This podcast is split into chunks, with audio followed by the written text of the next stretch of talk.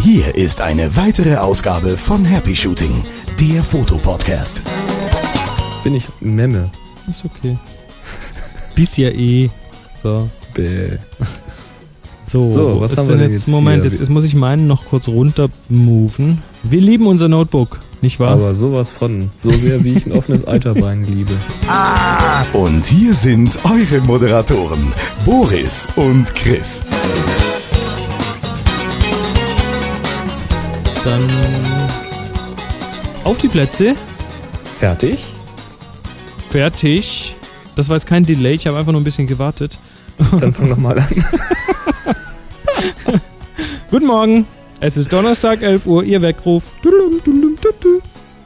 Das ist ja auch cool. Dabei Was? ist es doch Dienstag 18.54 Uhr. Ja, aber wenn die das hören, dann äh, frühestens äh, Freitag, Donnerstag früh 11 Uhr.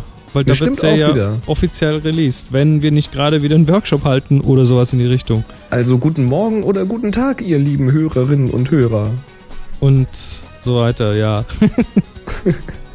ja, wir Ja. sind's, wir sind's mal wieder. Der Chris und der Boris oder der Boris und der Chris, wie rum auch immer ihr das haben wollt. Und das ist Happy Shooting, der Foto-Podcast, die Fotoshow, die Fotosendung. Ach, ich weiß auch nicht, wie wir es nennen. Es, einmal die Woche gibt's was rund um das Thema Fotografie auf die Ohren, das ist klar. Jupp. Hast du Jupp. denn den Workshop schon komplett verdaut? Äh, ja, der war ja auch wirklich klasse diesmal wieder. War der Knüller, oder? Also, Also wirklich unheimlich nette Leute, unheimlich wissbegierige Leute. Super. Ja, hat, hat mir gut gefallen. Also da, danke an alle, die da waren. So, wenn man, wenn man sich so die, die Feedback-Bögen anschaut, hat's ja auch so richtig rundweg gut gefallen. Bis auf ein, ja, weiß nicht, einer, einer hat, glaube ich, mal anstatt, anstatt eine 5 eine, eine 4 bewertet. Nee, ganz so war es nicht, aber Nee, nicht ganz, aber einer hat auch statt einer 5 eine 6 bewertet. das hatten wir auch, ja. ähm, wobei 6 besser ist, als mir egal. Also, nee, es war klasse, es hat Spaß gemacht. Tolle, tolle Truppe. Wir hatten ein Glück mit dem Wetter mal wieder. Ja. Also an den Tagen, an denen es nicht regnen durfte, hat es auch nicht geregnet. Wir haben es sogar geschafft und da wir, ich habe ich es vergessen letztes Mal zu erwähnen, da- das müssen wir jetzt auf jeden Fall nochmal nachholen. Ein ganz, ganz, ganz, ganz, ganz, ganz, ganz dickes Dankeschön geht jetzt erstmal an den Carsten Geckeler, der uns in seinem Stocherkahn den Neckar rauf und runter gestochert hat. Zum zweiten Mal schon. Zum zweiten Mal schon, der war letztes Mal auf dem Workshop Teilnehmer und hat einfach angeboten, weil er Zugriff hat auf den Stocherkahn im Neckar. Das sind diese, wer es nicht kennt, das ist so ein bisschen wie diese Gondeln in Venedig, so, oh, so, mio, mit dieser Stange. mhm. Und ohne damit, Gesinge. Nur ohne Gesinge, ja. Wir konnten ihn nicht dazu überreden. ähm, ja, und dann kann man hier so ähm, gemütlich den Neckar rauf und runter. Wir waren dann tatsächlich letztendlich 14, mit ihm 15 Leute auf dem Kahn. Und er hat uns sogar noch was zum Picknicken mitgebracht. Richtig. Und er hat uns auch stochern lassen. Also dich und mich zumindest. Ja, bei mir ging das ja noch ganz gut, nicht wahr? Bei mir ging das perfekt. So, ich habe gleich am Anfang erstmal eine 180-Grad-Wende eingelegt. Das hast du nicht geschafft. Ich habe mich ganz vorsichtig, ich habe dann stromaufwärts versucht und das ist ja wirklich hammerschwer erstmal. Da stehst Ja. du dann oben auf diesem wackeligen Ding und äh, hast erstmal Angst, dass dir die Stange verloren geht, weil Richtig. Die- die Regel ist, wer die Stange Strömung verliert, der schwimmt dann wahrscheinlich hinterher. immer wegschieben dann, ja. ist schon toll. ja, nee, nee, Nee, du hast dafür länger gestochert als ich. Ja, aber auch stromabwärts, also so gesehen. Aber es war gut, war klasse. Hat Das- tierisch Spaß gemacht. Also Carsten, vielen, vielen Dank. Ja, Und ich denke mal, das klappt bestimmt auch noch mal das ein oder andere Mal.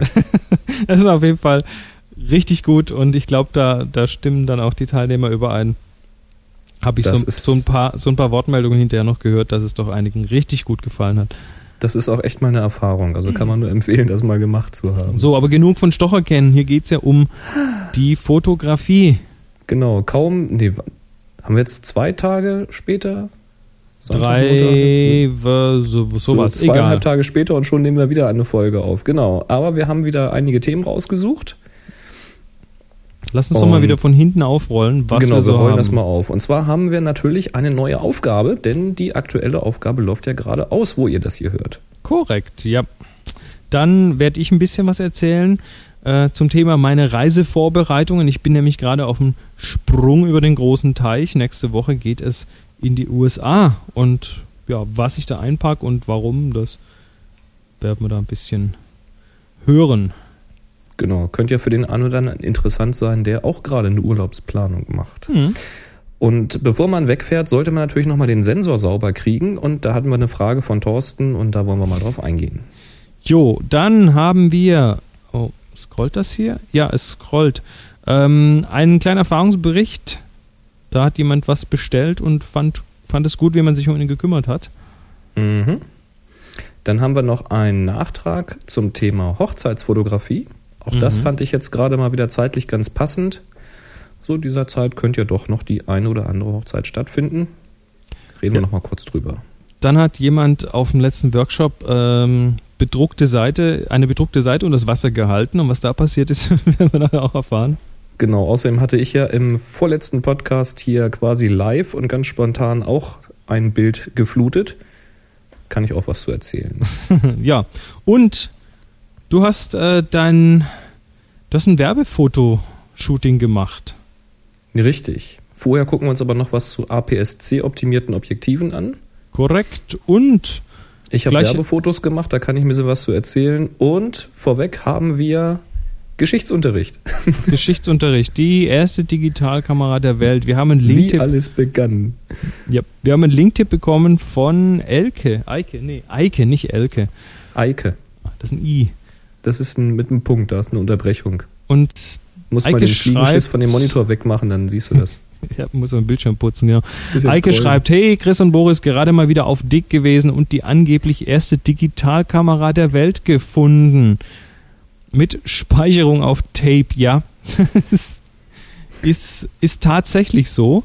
Ich habe auch davor Kodak. von, von Kodak, die haben die damals entwickelt ähm, und es ist offiziell, so wie ich weiß, die erste Digitalkamera der Welt.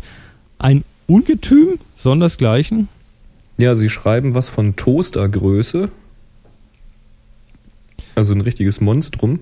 Aha. 19, 1975, wenn ich das richtig gesehen habe, hat man das Ding zusammengeklöppelt. Ja, und hatte ähm, ein- 0,01 Megapixel. Was, ein Megapixel? 0,01 Megapixel. 0,01 Megapixel. Wie viel ist denn das? Das ist ein Hundertstel Megapixel. Das ist eine Million durch 100 ist äh, 1000 Pixel. 1000. Nee, 10.000 Pixel. 10.000 Pixel. 10.000, also äh, 10 Kilopixel hatte die. Ja, super. Ja, Und, und, diese, und diese Pixel konnte sie in sagenhaften 23 Sekunden auf eine Kassette speichern. richtig, da ist wie so eine Datasette damals, wie man sie noch vom, ja, vom äh, C64 und so weiter kennt. Genau. Ähm, ist da so ein Kassettenlaufwerk außen dran befestigt und das hat dann 23 Sek- Sekunden gedauert, um das Bild zu speichern. Das ist geil. Ja, Der Hm. Hammer. 8 Pfund. Nicht schlecht. Sehr mobil, das Gerät, doch. Mhm. und jetzt guck dir mal heute so die Handykameras an, die zum Teil auf einem Modul, was irgendwie so groß wie deine kleine Fingerspitze ist, ähm, 10 Megapixel unterbringen. Ja. Oh. Und, und Fotos machen wie durch einen Vaseline-Filter. Ja gut, das ist was anderes.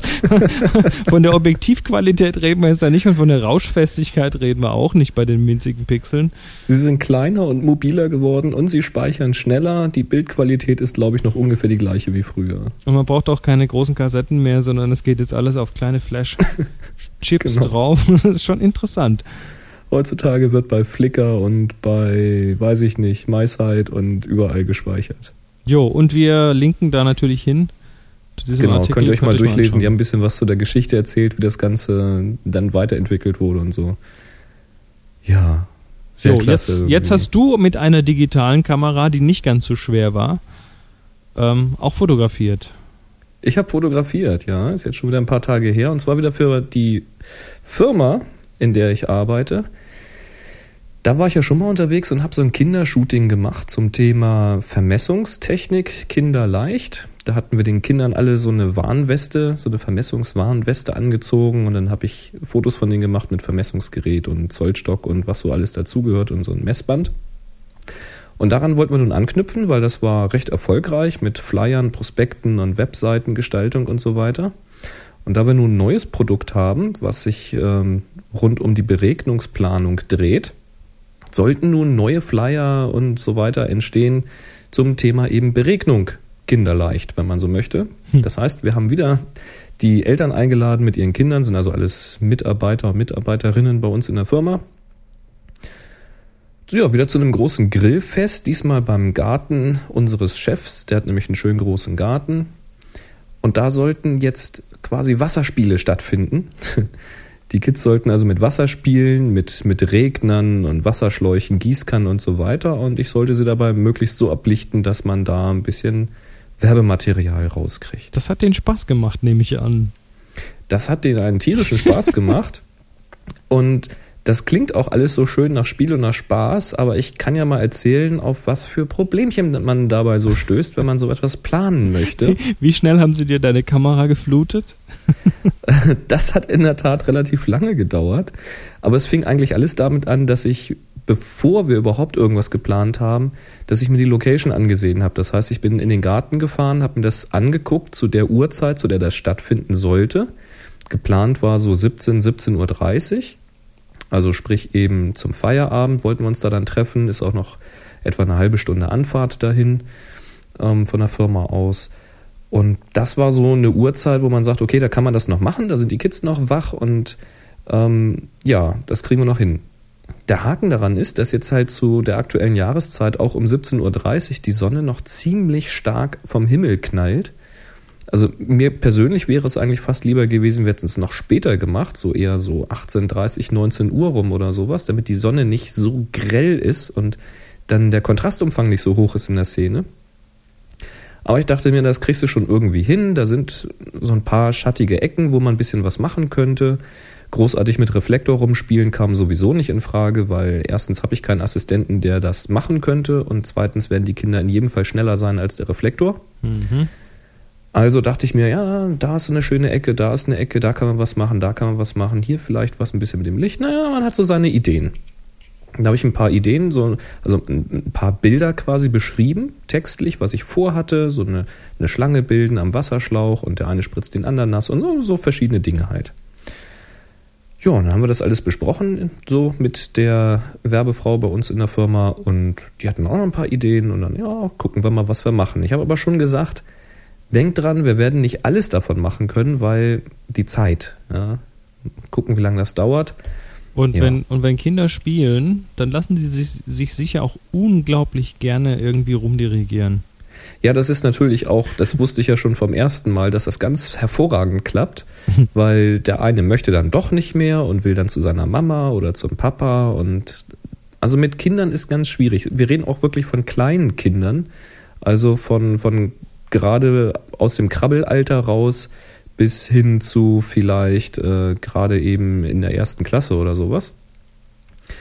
Also das war schon sehr, sehr lustig. Ja, und dann haben wir uns dann natürlich getroffen. Wir haben natürlich gewartet, bis schönes Wetter ist, weil sie wollten auch gerne blauen Himmel drauf haben. Kommt immer gut auf einem Flyer, wenn du oben ein bisschen blauen Himmel hast, wo du Text hinschreiben kannst. Das kann ich jedem empfehlen, wenn ihr Foto macht, so für Broschüren oder eben für Werbung achtet bei der Bildgestaltung darauf, dass irgendwo neutraler Platz ist, quasi Negative Space, wo dann die Werbeabteilung Text hinschreiben kann. Denn wenn überall im Bild was los ist, dann ist das zwar ein sehr interessantes Foto unter Umständen, aber da kriegt man keinen Text mehr drauf. Ist dann auch doof. Mhm, das ist so das Übliche auch bei, ja, bei Fotojournalisten, die für Magazine fotografieren, wo einfach klar ist, da ist eine Doppelseite Magazin mit einem Foto dahinter, da muss Platz für Text sein, weil es vielleicht ein Titel von irgendeinem Beitrag ist oder so. Ganz genau. Ja, und die Aufgabe hatte ich dann natürlich auch. Und ich hatte da auch schon so ein paar Pläne mir gemacht, wie das aussehen könnte, aber dann kam alles anders. ich kam nämlich an, da haben sie schon alle händeringend auf mich gewartet und sagten, no, wir dachten, es geht schon um 17 Uhr los. Ich sage, ja, 17, 17.30 keine Panik, ne? Ich war so Viertel nach fünf oder sowas war ich dann da. Ich wusste ja, wie es aussieht, ich wusste ja, was mich erwartet, aber ich wusste nicht, dass die Eltern ihren Grill genau dort aufgebaut haben, wo ich eigentlich fotografieren wollte. Uh, ja. Super. Das heißt, ich dachte, es wird im Anschluss gegrillt und nicht während des Shootings. Das war also ein klassischer Fehler in der Absprache. Da gab es also ganz klassische Missverständnisse, was also das Shooting angeht. Weil ist ja alles nicht so schwer, ist ja schönes Wetter, kannst ja tolle Fotos machen. Und natürlich stellen sich die Eltern dahin, wo es etwas kühler ist, denn wer grillt schon gerne in der prallen Sonne. Also konnte ich schon mal die eine Ecke vom Garten komplett vergessen. Da konnte ich weder Fotos machen, noch konnte ich in diese Richtung fotografieren. Nun ist der Garten ein länglicher Schlauch, das heißt, man kann im Großen und Ganzen nur in zwei Richtungen fotografieren und die eine schied nun also mal komplett aus. Ja, dann ging ich also in die andere Ecke, da war natürlich pralle Sonne, damit hatte ich das beschriebene Kontrastumfangproblem, also viel zu viel Licht und viel zu tiefe Schatten. Und das Ganze auch noch äh, gepaart mit Wasser, denn ein Sprenkler war auch aufgebaut. Und jetzt stell dir so einen schmalen Schlauch vor, wie so ein Flur. Ja, stell dir einen Flur vor und du willst durch diesen Flur durchgehen oder und, und, und der, auf der Hälfte von diesem Flur an der Seite, da ist jetzt der Regensprenkler, der, der Regner Aha. befestigt und macht jetzt immer einen Bogen von der einen Länge in der Flur über die Breite bis zur anderen Länge. So. Ich ähm, versuche es mir vorzustellen. Ja, klingt spannend. Ja, und der wirft auch relativ weit das Wasser natürlich. So quasi einmal durch den Flur. Und nun war die Idee, dass die Kinder eben durch diesen Regner durchspringen, durch das Wasser oder drüber wegspringen, dass man so ein bisschen Actionbilder macht. Dummerweise konnte man diesen Regner aber nicht feststellen, jedenfalls nicht ohne erheblichen Aufwand. Das heißt, er ging immer hin und her. Ich hätte es natürlich jetzt gerne gesehen, dass er in eine Richtung nur spritzt die man vielleicht einstellen kann und dann eben die Kinder ein paar Mal drüber springen lässt und sich eben in Ruhe da mit einem Stativ oder sonst irgendwie aufbauen kann oder von mir aus auch ohne Stativ. Was ist das, das für ein schlechter nicht. Regner gewesen? Das ist so ein, so ein versenkbarer, der kam von alleine hoch Ach und hat dann so, geregnet. Oh, okay. Ja, also einfach nur so ein, so ein Prömmel quasi. Und den kann man nun zerlegen und da kann man solche Einsätze dann äh, stecken, wie weit der sich drehen soll und so weiter. Aber da hätte man das Ding jetzt erstmal wieder zu zerlegen müssen. Ging also nicht. Ja, nun hatte ich dann also die dankbare Aufgabe, immer zu warten, bis der Sprenkler wieder von mir weggeht, damit ich nicht mitten im Wasser stehe, weil ich wollte ja eigentlich nicht so wahnsinnig nass werden und die Kamera erst recht nicht.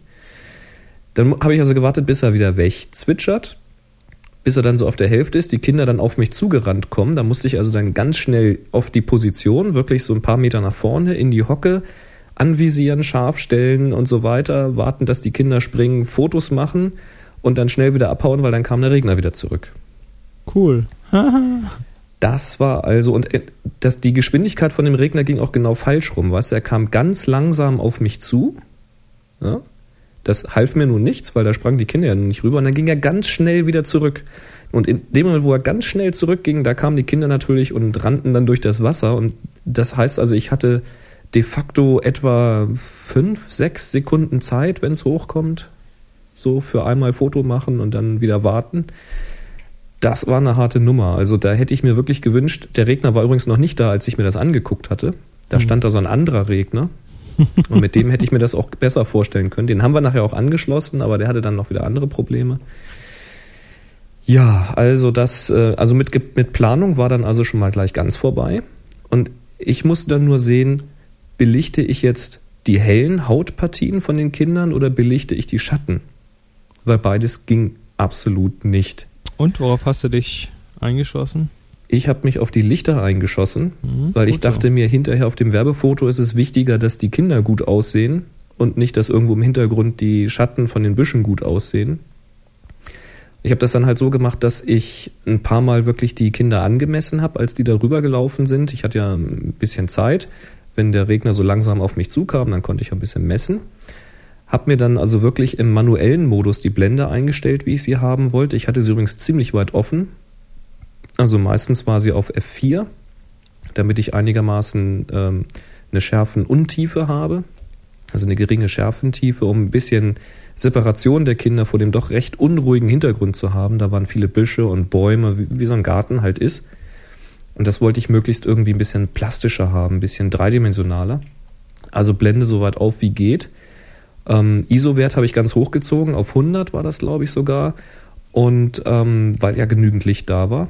Sonst äh, ist der Shutter Speed irgendwann mal nicht mehr schnell genug und bei einer 8000 fühle ich mich auch nicht mehr so wohl. Ich weiß nicht, das ist irgendwie so, so ein Gefühl von mir. Ich mag es nicht, wenn das so ganz schnell geht. Ähm, ja, und dann habe ich eben halt die Belichtungszeit reguliert und das müsste dann so gewesen sein. Ja, so Tausendstel, Zweitausendstel, wenn das wirklich in der prallen Sonne war und ging dann runter bis zu so einer 500 je nach Situation. Graufilter hatte ich leider keinen dabei. Das hätte ich mir dann noch an zwei Stellen gerne gewünscht, aber ich hatte keinen mit meinem passenden Durchmesser. Und mein Cooking-System, ähm, da habe ich noch keinen Adapterring für mein Objektiv. Also da muss ich noch mal ein bisschen aufrüsten. Ja, also da habe ich halt auf die Lichter gemessen und habe dann das Ganze natürlich in RAW fotografiert und habe hier dann in der Nachbearbeitung teilweise wirklich ganz extrem mit den Beleuchtungsreglern gespielt, habe also wirklich dann nochmal dieses Lichter retten voll reingehauen, damit die Haut nicht so blass aussieht, sondern eher ähm, so, so einen Hautton kriegt oder einen angenehmen Teint irgendwie, dass das ein bisschen bräunlicher dann wirkt. Und habe dann aber auch nochmal mit dem Fülllicht die Schattenpartien angehoben, was ganz gut geht, wenn man es nicht übertreibt.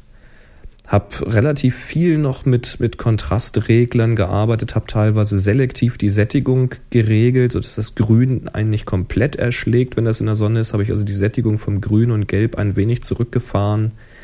Also da habe ich dann noch relativ viel getrickst quasi in der Entwicklung, damit da dann doch einigermaßen was Angenehmes bei rauskam. Hm.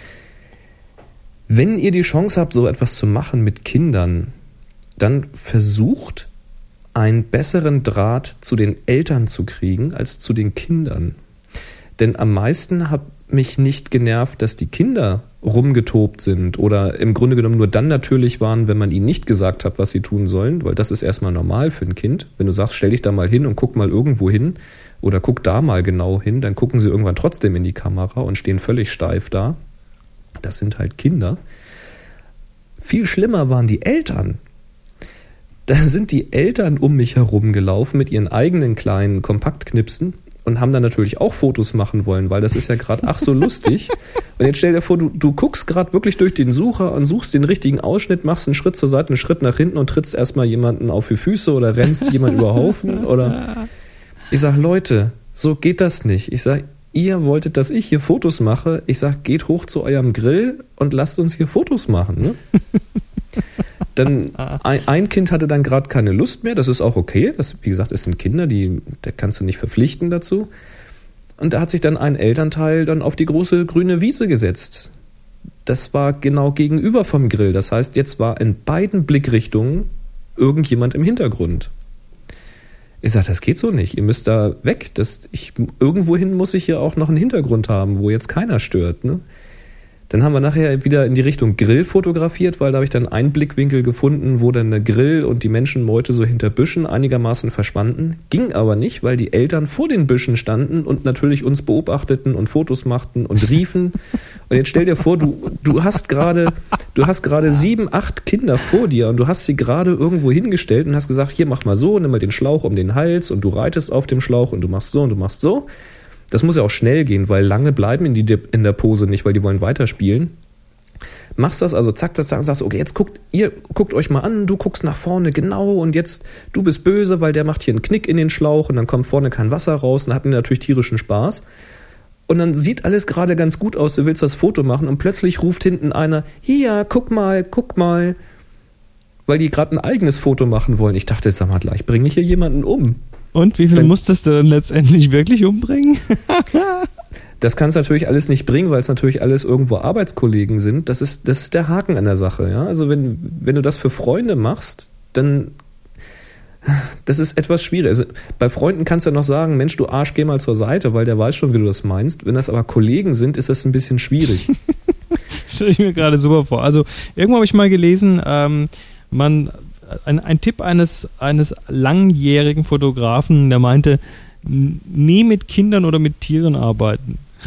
Ja.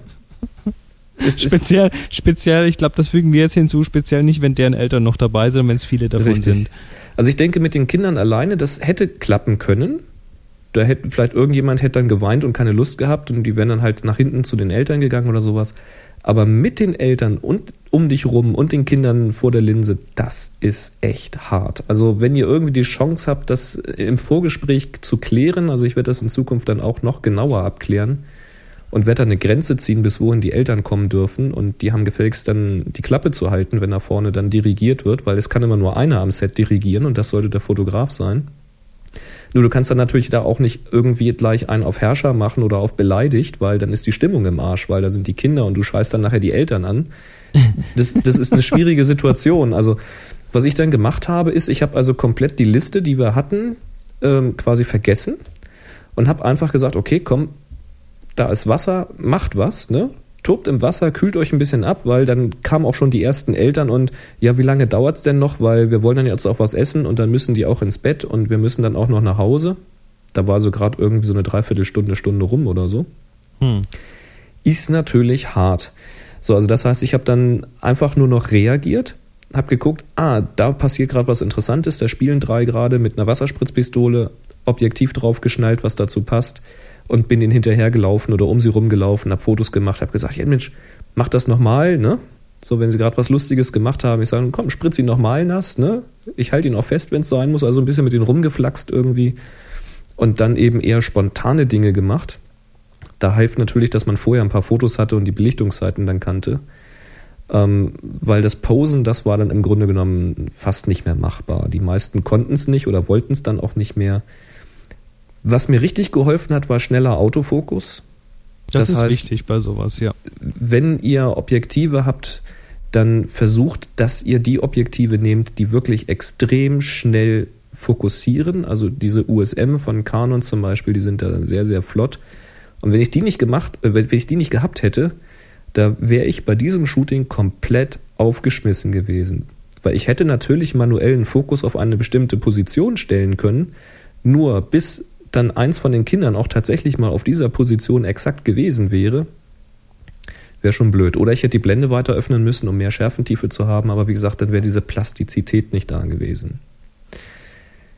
Ja, und dann ist ganz gut, wenn man, während man durch diesen Sucher guckt, nicht nur das eigentliche Motiv im Auge behält, sondern auch ein bisschen die Umgebung drumherum. Und das ist gar nicht leicht. Und das, damit rede ich jetzt gar nicht von dem, von der Zipfelmütze oder sowas, wo wir schon mehrfach drüber gesprochen haben. Also von, ich weiß, was wenn kommt. plötzlich Hintergrund und Vordergrund zusammenschmelzen.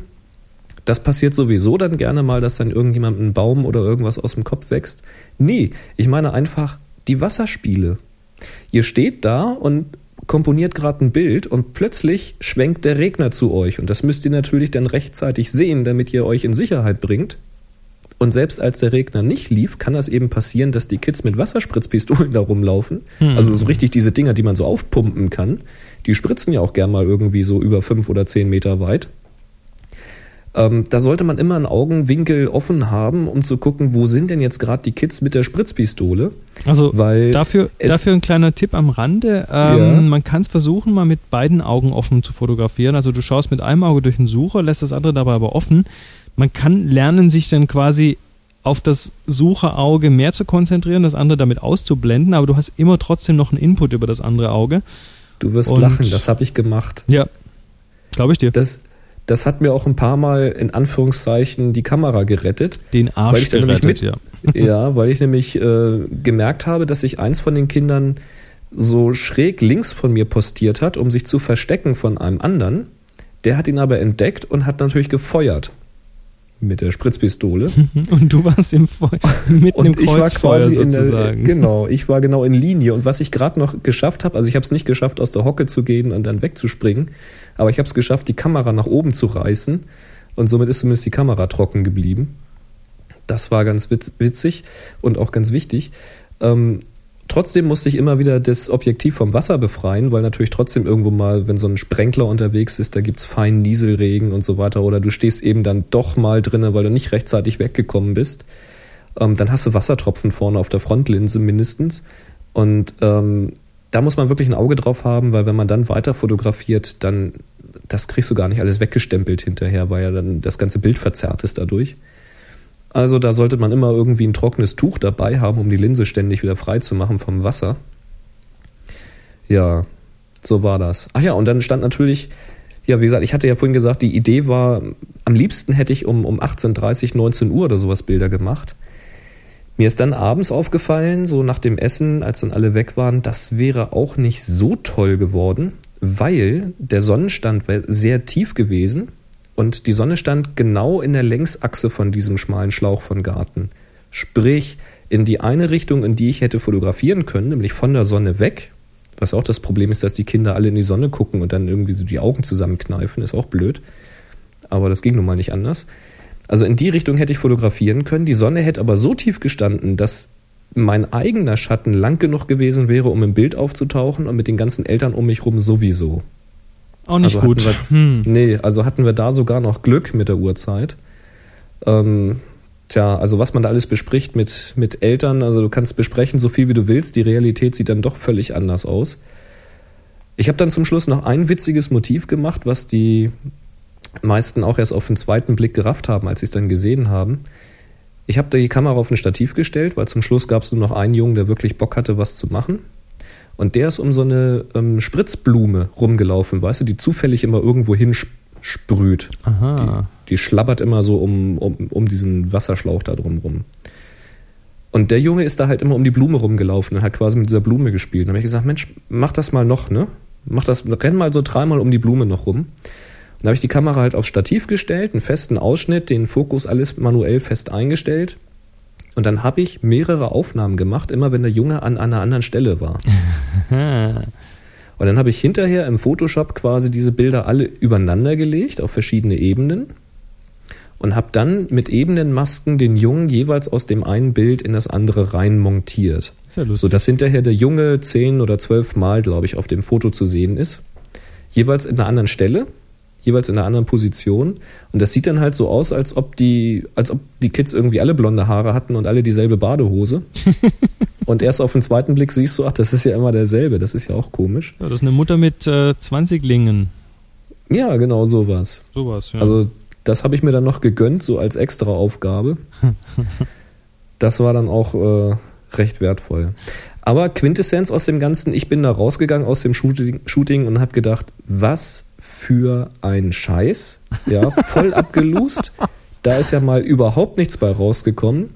Das werden die mir links und rechts um die Ohren schlagen, nach dem Motto, da können wir ja gar nichts mit anfangen, schade, da müssen wir noch was machen. Ich muss ja dazu sagen, ich werde nicht dafür bezahlt, dass ich das mache, also insofern ist das ja Freizeit. Ähm, weil die Firma bezahlt ich nun mal nicht dafür. Äh, dann habe ich die Bilder hier halt nachbearbeitet und eben gerettet, was zu retten war und hatte auch noch ein paar lustige Aufnahmen mit dem Fischauge gemacht und so. Und habe denen quasi alles, was nicht verwackelt oder völlig unscharf war, gegeben. Weil mein Job war, die Fotos zu machen und deren Job ist es dann, den Ausschnitt zu finden, den Text zu setzen. Da croppe ich also nichts vor, um eben der, ähm, der Werbeabteilung so viel zu geben, wie nur irgendwie möglich. Hab denen das gegeben und völlige Begeisterung. Das mhm. dauerte irgendwie, weiß ich nicht, eine Stunde oder sowas. Dann standen die bei uns auf dem Server. Ich hatte sie als TIFF abgegeben mit voller Farbtiefe. Und sie hat sie dann schnell runtergerechnet als JPEG für die Mitarbeiter. Und ratzfatz hatte der erste Mitarbeiter sich dann ein Foto rausgesucht als Bildschirmhintergrund und sagt, die sind ja genial geworden und die Farben sind so toll. Klar, es kennt keiner von denen das Original. Ja, das ist, wir hatten auf dem Workshop ein ganz großes Thema Nachbearbeitung und haben darüber gesprochen, ist das ethisch vertretbar? Ich bin ja einer, der wirklich sagt, ich will hinterher das Foto aus dem Rechner haben, wie ich es vor Ort gesehen oder gefühlt habe. Und was immer not nötig ist, um das zu erreichen, ist absolut legitim, weil ich mache ja keine Pressefotografie, also keine Dokumentation oder so etwas, sondern das ist, das ist für Werbung oder für einen selbst. Ja, das, hat Künstler, das, hat, das, hat, das hat eher, einen künstlerischen Anspruch. Richtig. Ja. Und das ist halt der Punkt, das hast du auch erwähnt auf dem Workshop, wenn man ein Bild bearbeitet und man schaltet um zwischen vorher und nachher, dann bringt man quasi eine Bewegung rein und unser menschliches Auge ist ja auf Bewegung trainiert und sieht sofort die Unterschiede, sieht irgendwelche Pinselstriche im Bild, wo was aufgehellt wurde oder nicht und dann sagt man, das ist das hat er ja scheiße maskiert oder so. Wenn man aber nur das Ergebnis sieht, ohne das Original zu kennen, dann nimmt man das nicht wahr, weil man sieht nur das, das fertige Ergebnis, man hat keine Referenz und man sieht eben nur Menschen, man sieht helle Bereiche, man sieht dunkle Bereiche, aber man sieht eben nicht, mit welcher Pinselstärke was an welcher Stelle getrickst wurde. Und äh, da kann man eine ganze Menge machen, weil es ist ein Foto.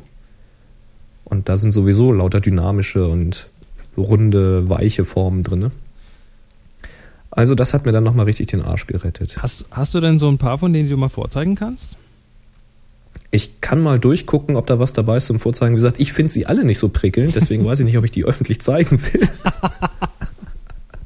Na, jetzt, jetzt, wo du uns im Mund wässrig gemacht hast, also ein, Aber ich, ein zwei ich, davon möchte ich ja dann schon mal sehen. Ich suche mal ein, zwei raus, wo ich vertreten kann, dass man die zeigen kann. Alles klar. Ja, Mach super. Ja. Kommen wir so zum nächsten das. Thema. Genau. Und Ich hoffe, da waren ein paar Tipps dabei. Ich mit Sicherheit, also das war, das war hochinteressant. So Live-Berichte ähm, oder Erfahrungsberichte finde ich immer klasse. Also wenn, wenn da jetzt noch konkrete Fragen sind, wie irgendwas, wie ich irgendwas angegangen bin, dann einfach fragen. Ja, also generell So. zum, zum Thema Kamera vor Wasserschützen, ähm, da tut's ein Gefrierbeutel, drei Liter. Richtig. Und dann einfach unten in den Boden ein kleines Loch reinschneiden. Das haben wir jetzt auf dem Workshop gemacht, in, um der Regengefahr etwas entgegenzutreten. Falls Mhm. es dann doch bei der Exkursion geregnet hätte, dann äh, wären die Leute vorbereitet gewesen. Ähm, ist ganz einfach, Gefrierbeutel, unten ein Loch reinschneiden, die Kamera da durchstecken, also quasi das Objektiv durch dieses Loch durchstecken und dann mit einem Klebeband an der Streulichtblende festmachen, so ein Gaffertape oder sowas. Dann kann man von hinten quasi in den offenen Beutel reingreifen, Kamera von dort aus bedienen und hat, wenn von oben Regen kommt, ein bisschen einen Schutz zumindest. Genau. Das ist im Grunde genommen äh, ein, ein Wetterschutz, der am Objektiv festgemacht ist. Und wenn ihr Objektive wechseln wollt, wie ich es ja ein paar Mal gemacht habe, dann braucht ihr halt für jedes Objektiv einen, Beutel. Genau, und den am besten schon einfach vorher rankleben. Dann kann man Genau. das gerade so in der Tasche lassen und dann mitnehmen. Hatte ich übrigens nicht gemacht. Ich bin also bewusst dieses Risiko eingegangen, weil ich ähm, da zum Beispiel das Fischauge drauf machen wollte. Da gibt's keine Gegenlichtblende, keine, keine Gegenlichtblende, keine Jetzt Streulichtblende. sagst du schon gegen die Blende. Ja, ich falle langsam irgendwie in dieses Raster. Okay. Ähm, also ich wollte ein paar andere Objektive auch schnell wechseln und bin da bewusst das Risiko eingegangen, weil die Objektive, mit denen ich da hauptsächlich gearbeitet habe, die sind wasserdicht. Die Kamera ist es halt eigentlich nicht. Aber da die meiste Zeit war ich halt schnell genug, da mich mit dem Körper über die Kamera zu schmeißen. Ja, und der eine oder andere Regentropfen macht auch nach Ach. 5D nichts aus. Nee. So, jetzt Und aber zur nächsten. Für mich ist es ein Arbeitswerkzeug und da genau, gibt's halt auch mal Risiko. richtig. So. Aber zu Objektiven. Ja, der Jan fragt nämlich, hallo zusammen, ich wollte mal fragen, was eigentlich genau der Unterschied bei einem APS-C optimierten Objektiv ist. Brauche ich da den Crop, in meinem Fall 1,6, nicht mehr zu rechnen? Fragezeichen. Das, wenn ich 10 mm auf dem APS-C optimierten Objektiv stehen habe, in Wirklichkeit auch 10 mm habe oder habe ich dann immer nur noch 16 mm? So ganz klar ist mir das Ganze noch nicht. Mit freundlichen Grüßen, Jan. Und er schreibt, Der er kommt aus sich aus- Luxemburg Genau. weil wir auch wissen wollten, aus welchen Ecken der Welt man hier reinhört. Also Jan, erstmal kurze Erklärung, was, was ist denn ein APS-C? Ähm, APS-C ist die Sensorgröße, bezieht sich auf den sogenannten Crop-Sensor 1,5 Faktor oder 1,6 Faktor. Also wenn du ausgehend von einer normalen Kleinbildkamera, von einer normalen 35 mm Kamera, ähm, ein Objektiv nimmst und du verkleinerst den Sensor, musst du einen sogenannten Crop-Faktor mit einrechnen. Croppen Wobei APS. APS-C ist wohl immer diese 1,6 und Nikon hat 1,5, aber ich glaube, die haben dieses APS-H-Format. Ja, ist knapp daneben. Also stellt Genau. euch folgendes vor, nur mal, um es mal zu veranschaulichen. Ein Objektiv ist rund und was, machst, was, was projiziert das Objektiv in die Kamera auf den Sensor? Ein rundes Bild. Das ist der sogenannte Bildkreis. Genau. Und der Bildkreis, der ist, wenn man ein Kleinbildformat anlegt, ähm, das Objektiv, das für das Kleinbild gebaut ist, macht quasi den Kreis, der groß genug ist, damit man dann in der Mitte so ein rechteckiges Ding, nämlich das 35 mm Kleinbild rausschneiden kann sozusagen. Mhm. So, jetzt kamen die ersten digitalen Kameras, die, die, die, die ersten digitalen Spiegelreflexkameras raus und die hatten jetzt aus Herstellungs- und Kostengründen kleinere Sensoren drin als die Filmgröße, die ursprüngliche Kleinbildgröße. Das heißt, Richtig, wir hatten kleine, kleine Sensoren, da passen mehr auf so einen Wafer richtig, und damit ist die Ausbeute und die Fehlerquote dann im Verhältnis günstiger und damit sind die viel billiger. Jo, und jetzt stellt euch vor, genau die gleiche Kamera, die eigentlich ausgelegt ist für 35 mm, aber da ist ein kleinerer Sensor drin. Der Bildkreis dieser Objektive ändert sich dadurch erstmal nicht. Das heißt umge umgekehrt im Umkehrschluss, dass ich aus dem großen 35 mm Bildkreis eigentlich nur einen kleineren Teil in der Mitte benutze. Der Rest wird halt ins Nichts projiziert sozusagen. So, und jetzt sind die Firmen irgendwann auf den Trichter gekommen, Moment mal, wir verschenken da ja eigentlich Bildkreis, weil um ein Objektiv zu konstruieren und zu bauen mit einem so entsprechenden Kleinbild Bildkreis, ja, braucht man relativ viel Glas und es ist relativ aufwendig. Genau. Und wenn Je man- größer der Bildkreis ist, desto aufwendiger wird das. Genau, und wenn jetzt der Bildkreis, wenn jetzt der Sensor kleiner ist, dann könnte man noch theoretisch auch den Bildkreis verkleinern. Man braucht ja nicht so Schlaue viel. Idee. Das ist eine gute Idee. Also haben sich die Firmen überlegt, dass sie doch da jetzt ähm, spezielle Objektive dafür machen. Und ich weiß es zum Beispiel, also der, der Jan schreibt, er hat eine 400D von Canon. Bei Canon weiß ich, das sind die sogenannten EFS-Objektive. Also das Genau. Canon EF-Format, das äh, ist das normale Objektivformat derzeit für die EOS-Serie. Und das EFS-Format, das S steht meines Wissens für Shortback. Das ist im Prinzip, funktioniert das folgendermaßen, das Objektiv ist so gebaut, dass es tiefer in die Kamera hineinragt. Mhm. Und wenn es tiefer in die Kamera hineinragt, dann ja, wird der Bildkreis kleiner dadurch. Genau. Ist natürlich So. auch entsprechend so gerechnet, dass es auch näher ran kann und trotzdem eben auf der Bildebene scharf abbildet. Und der Spiegel noch dahinter hoch und runter schwingen kann. Das ist das, das, das ist der Grund, warum der EFS-Mount, also das EFS-Bajonett auch ein anderes ist. Du kannst also äh, auf eine Kamera, die nur EFS-Objektive kann, kannst du keine normalen, nee, umgekehrt. Auf eine Kamera, die, wie rum ist das jetzt eigentlich? Die EFS-Objektive Das EFS kriegst du nicht an ein normales kriegst du EF nicht an ein normales EF dran, richtig. Weil es zu tief reingeht, wird der Spiegel gegenschlagen. Richtig, sonst hättest du da ein Problem und zwar ein mechanisches. So. Nun kommen wir zum, zur Nomenklatur, sprich, wie ähm, werden die jetzt bezeichnet? Und da ist es so, dass. Nee, Moment, nochmal zurück. Fangen wir jetzt mal an. So, jetzt hast du ein Kleinbildobjektiv, das ist ein, sagen wir mal, 50 mm Objektiv. Und schraubst du das auf eine Kamera mit einem APS-C-Sensor, mit einem kleineren Sensor, da musst du umrechnen. Weil dieser kleinere Ausschnitt, der aus dem Bildkreis benutzt wird, entspricht im Prinzip einer größeren Brennweite. Mhm. Das heißt, in dem Fall Faktor 1,6 aus deinem 50 mm Objektiv wird quasi ein 80 mm Objektiv.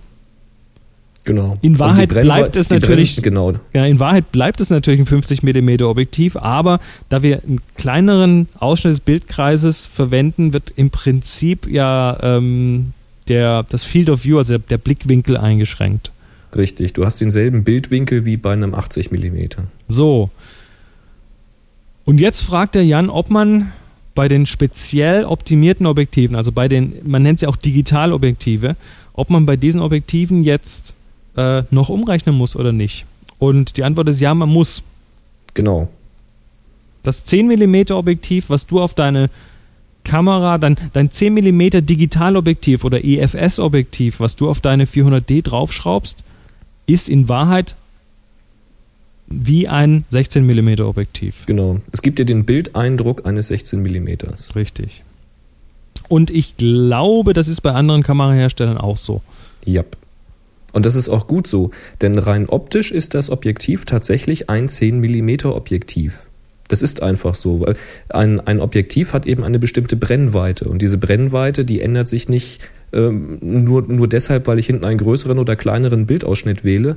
Das ist eine optische Konstruktion und die hat eine definierte Brennweite. Das ist einfach so.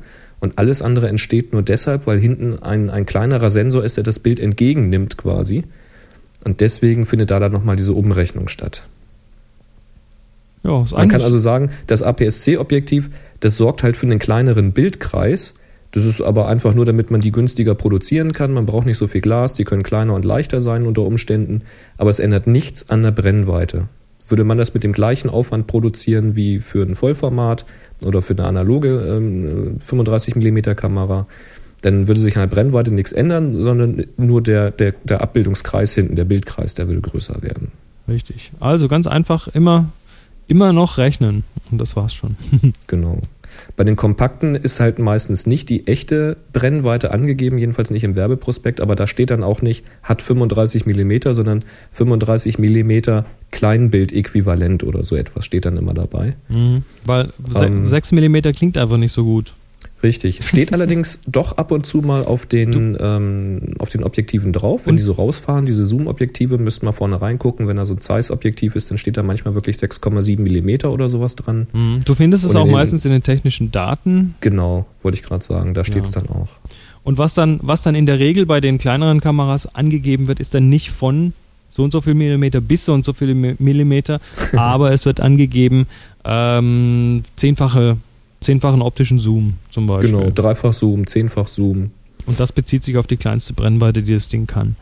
Genau, wobei zehnfach Zoom, also ein Dreifach Zoom, also ich sag mal ein 50 bis 150 ist ja ein Dreifach Zoom. aber ein 100 bis 300 ist auch ein Dreifachzoom. Also das sagt erstmal nichts über den Brennweitenbereich aus. So, Jo, jetzt haben wir, das haben wir vorher ähm, gehört, wie dir die, fast die Kamera geflutet wurde. Genau, es ist heute die Wasserfolge. Die Wasserfolge, heute ist die Wasserfolge. Und der Thomas hat uns jetzt noch was geschrieben ähm, zum Thema wasserfeste Ausdrucke, Fotodrucke. Und zwar haben wir uns ja auf dem letzten, er, er schreibt, auf dem letzten Workshop haben wir uns die Frage nach der Farbfestigkeit gestellt. Also wie wasserfest sind denn jetzt diese Ausdrucke? Michael, Michael hatte dann zu Testzwecken einen, einen DIN A3 Fehldruck und da hatten wir hier auf dem, auf dem großen äh, HP 9180 hatten wir DIN A3 ausgedruckt und da war irgendwie eine Tinte leer und dann hat er irgendwie, die, hat's gelb gefehlt und da haben wir so einen DIN A3 Fehldruck. Und ähm, Michael hatte dann zu Testzwecken einen DIN A3 Fehldruck unter fließendes Wasser gehalten. Die Farbe blieb, das Papier veränderte sich nicht. Ich fand das schon beeindruckend, schreibt der Thomas. Cool. Also das, das war auch so ein Ding, ja, ähm, das äh, funktioniert meistens so. Das kommt aber ganz, ganz stark auf das Papier an und auf die Tinten und auf alle möglichen anderen Faktoren. Ähm, die sind wasserfest in der Regel. Das steht aber Mhm. meistens auch drauf. Ähm, es gibt allerdings jetzt zum Beispiel bei diesem Drucker sind das Pigmenttinten. Die verhalten sich anders als gelöste Tinten, die zum Beispiel in ein Substrat sich einsaugen also so eine Polyethylenoberfläche, wo sich das einsaugt. Die Pigmenttinten, die liegen eher oben auf einer Beschichtung drauf. Und die verhalten sich unter Umständen verschieden. Du hast ja auch mal irgendwo äh, einen, einen Ausdruck unfreiwilligerweise unter Wasser gesetzt auf dem Workshop.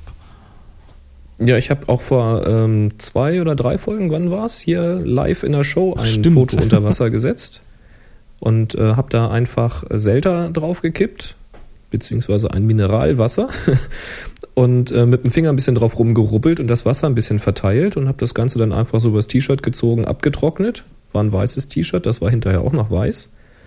Und das ist ein ähm, 10x15, das ist hier von diesem äh, Apps, äh, nee, von, von dem HP, den wir gerade verlost haben. Und da muss ich sagen, wenn ich jetzt so drauf gucke, ohne dass die Oberfläche ist ein glänzender Druck, ohne dass es reflektiert, dann sehe ich erstmal keinen Unterschied zu vorher. Und wenn ich das so ein bisschen schräg ins Licht halte, dass ich die Reflexion sehe, dann sehe ich, wo ich mit dem Finger lang gerubbelt habe. Also die, ist, die Oberfläche ist ein bisschen stumpf geworden. Mhm.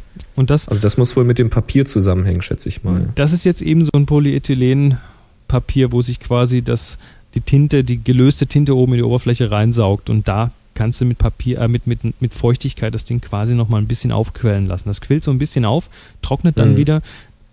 Da kannst du einfach mit, mit Wasser noch was tun. Aber wie gesagt, es kommt wirklich ganz drauf an. Aber es ist schon, schon zum Teil wirklich klasse fest. Also kannst du dann. Das ist aber schon erstaunlich. Also wenn ich so an, an meine ersten Versuche mit Farbdruckern denke, die ja so wirklich auch Fotos genannt werden konnten, wenn du die mit feuchten Fingern angefasst hattest, hast du hinterher bunte Finger oder so. also ist schon erstaunlich, was sich da so getan hat. Ah, Ich wollte es ja auch nochmal mit dem Epson testen. Ich habe ja einen Epson R800. Ja. Ähm, vielleicht drucke ich da auch nochmal. Ich habe hier noch ein bisschen Fotopapier übrig. Ähm, vielleicht drucke ich da nochmal eins aus und halte das auch mal unter Wasser. Ich bin neugierig. das wäre natürlich auch nochmal ein schöner Test. ja. Wasser. Wasser. Wasser. Wie, Wie wie, kriegen, wir- jetzt, wie kriegen wir jetzt die Überleitung? Auf Hochzeiten trinkt man auch viel Wasser. Ich glaube, ich glaub, es ist so, dass Hochzeitsfotografen doch auch ganz viele Bilder ausdrucken.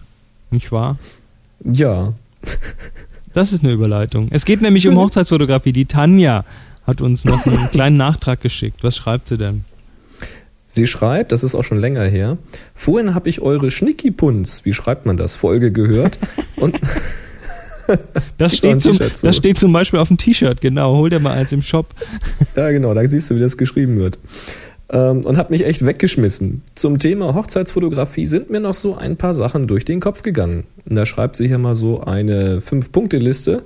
Erstens, reichlich Zeit einplanen. Mhm. Da würde ich halt sogar sagen, die Zeit, die man einplant, die fängt schon lange, lange vor der Hochzeit an. Wenn euch jemand fragt, könntest du meine Hochzeit fotografieren, dann stellt bloß sicher, dass das nicht am Tag vor der Hochzeit passiert, sondern wirklich Wochen oder sogar Monate vorher, weil erstens habt ihr dann die Chance, das Paar auch schon zu begleiten, wenn sie auf Einkaufstour gehen, also gerade die Braut, wenn sie dann das Hochzeitskleid sucht, könntet ihr da schon Fotos machen und das Ganze dokumentieren, wenn ihr das denn wollt oder wenn das Paar das möchte. Auf jeden Fall aber solltet ihr dabei sein, wenn der Ablauf geplant wird. Mit Kirche, mit Gästen und so weiter. Seid euch also vorher klar, wo das stattfindet, wann, wer wird wo stehen, wo dürft ihr stehen und so weiter. Hatten wir schon drüber gesprochen. Dann sagt sie zweitens, im Team zu arbeiten ist, finde ich, viel entspannter als allein. In Klammern zwei Paar Augen sehen auch mehr. Zum Beispiel sitzt der Kragen richtig etc. Und man muss als Fotograf nicht ständig die Position verändern, um noch etwas zu richten. Assistent hm. ist immer gut. Jopp. Assistent kann dann auch schnell mal eine zweite Kamera mitnehmen, um irgendwas noch aus einem anderen Blickwinkel zu erwischen. Assistent kann schnell mal einen Reflektor halten oder einen Blitz halten oder solche Geschichten. Ist immer gut. Und gerade hier sitzt der Kragen richtig. Man guckt als Fotograf wirklich nur, stimmt die Komposition und passt alles. Und dann sagt der Assistent, oh, Moment, lass uns mal ein bisschen den Schoko aus dem Mundwinkel, äh, Mundwinkel noch wegmachen. Sieht man unter Umständen als Fotograf nicht. Ist komisch, ist, ist aber so. Drittens, man muss lernen, mit Menschen umzugehen. Ihr hattet ja darauf auch großen Wert gelegt. Es geht ja nicht nur um technisch vielleicht einwandfreie Fotos, sondern man muss als Fotograf eine gute Atmosphäre schaffen. Richtig. Das ist, Eben. das ist essentiell. Also speziell wenn du, wenn du mit den Leuten arbeitest, wenn du, wenn du jetzt einfach nur journalistisch bei der Hochzeit so zwischen dem, beim Empfang ein bisschen rumfotografierst, ne, dann kannst du dich einfach unauffällig zwischen den Leuten bewegen. Aber wenn du mit dem Brautpaar arbeitest, wenn du dem Brautpaar jetzt mal einfach sagst, ja, stellt euch mal dahin, dreht euch mal so, macht doch mal das, ähm, ja, dann ist die Atmosphäre wichtig, weil wenn die nicht gut ist, ähm, dann wird sich das in irgendeiner Form in den Bildern widerspiegeln, ganz klar. Genau. Und nicht jede Pose funktioniert nun mit jedem Pärchen. Da ist ja, die einen sind mehr konservativ, die anderen sind eher frech.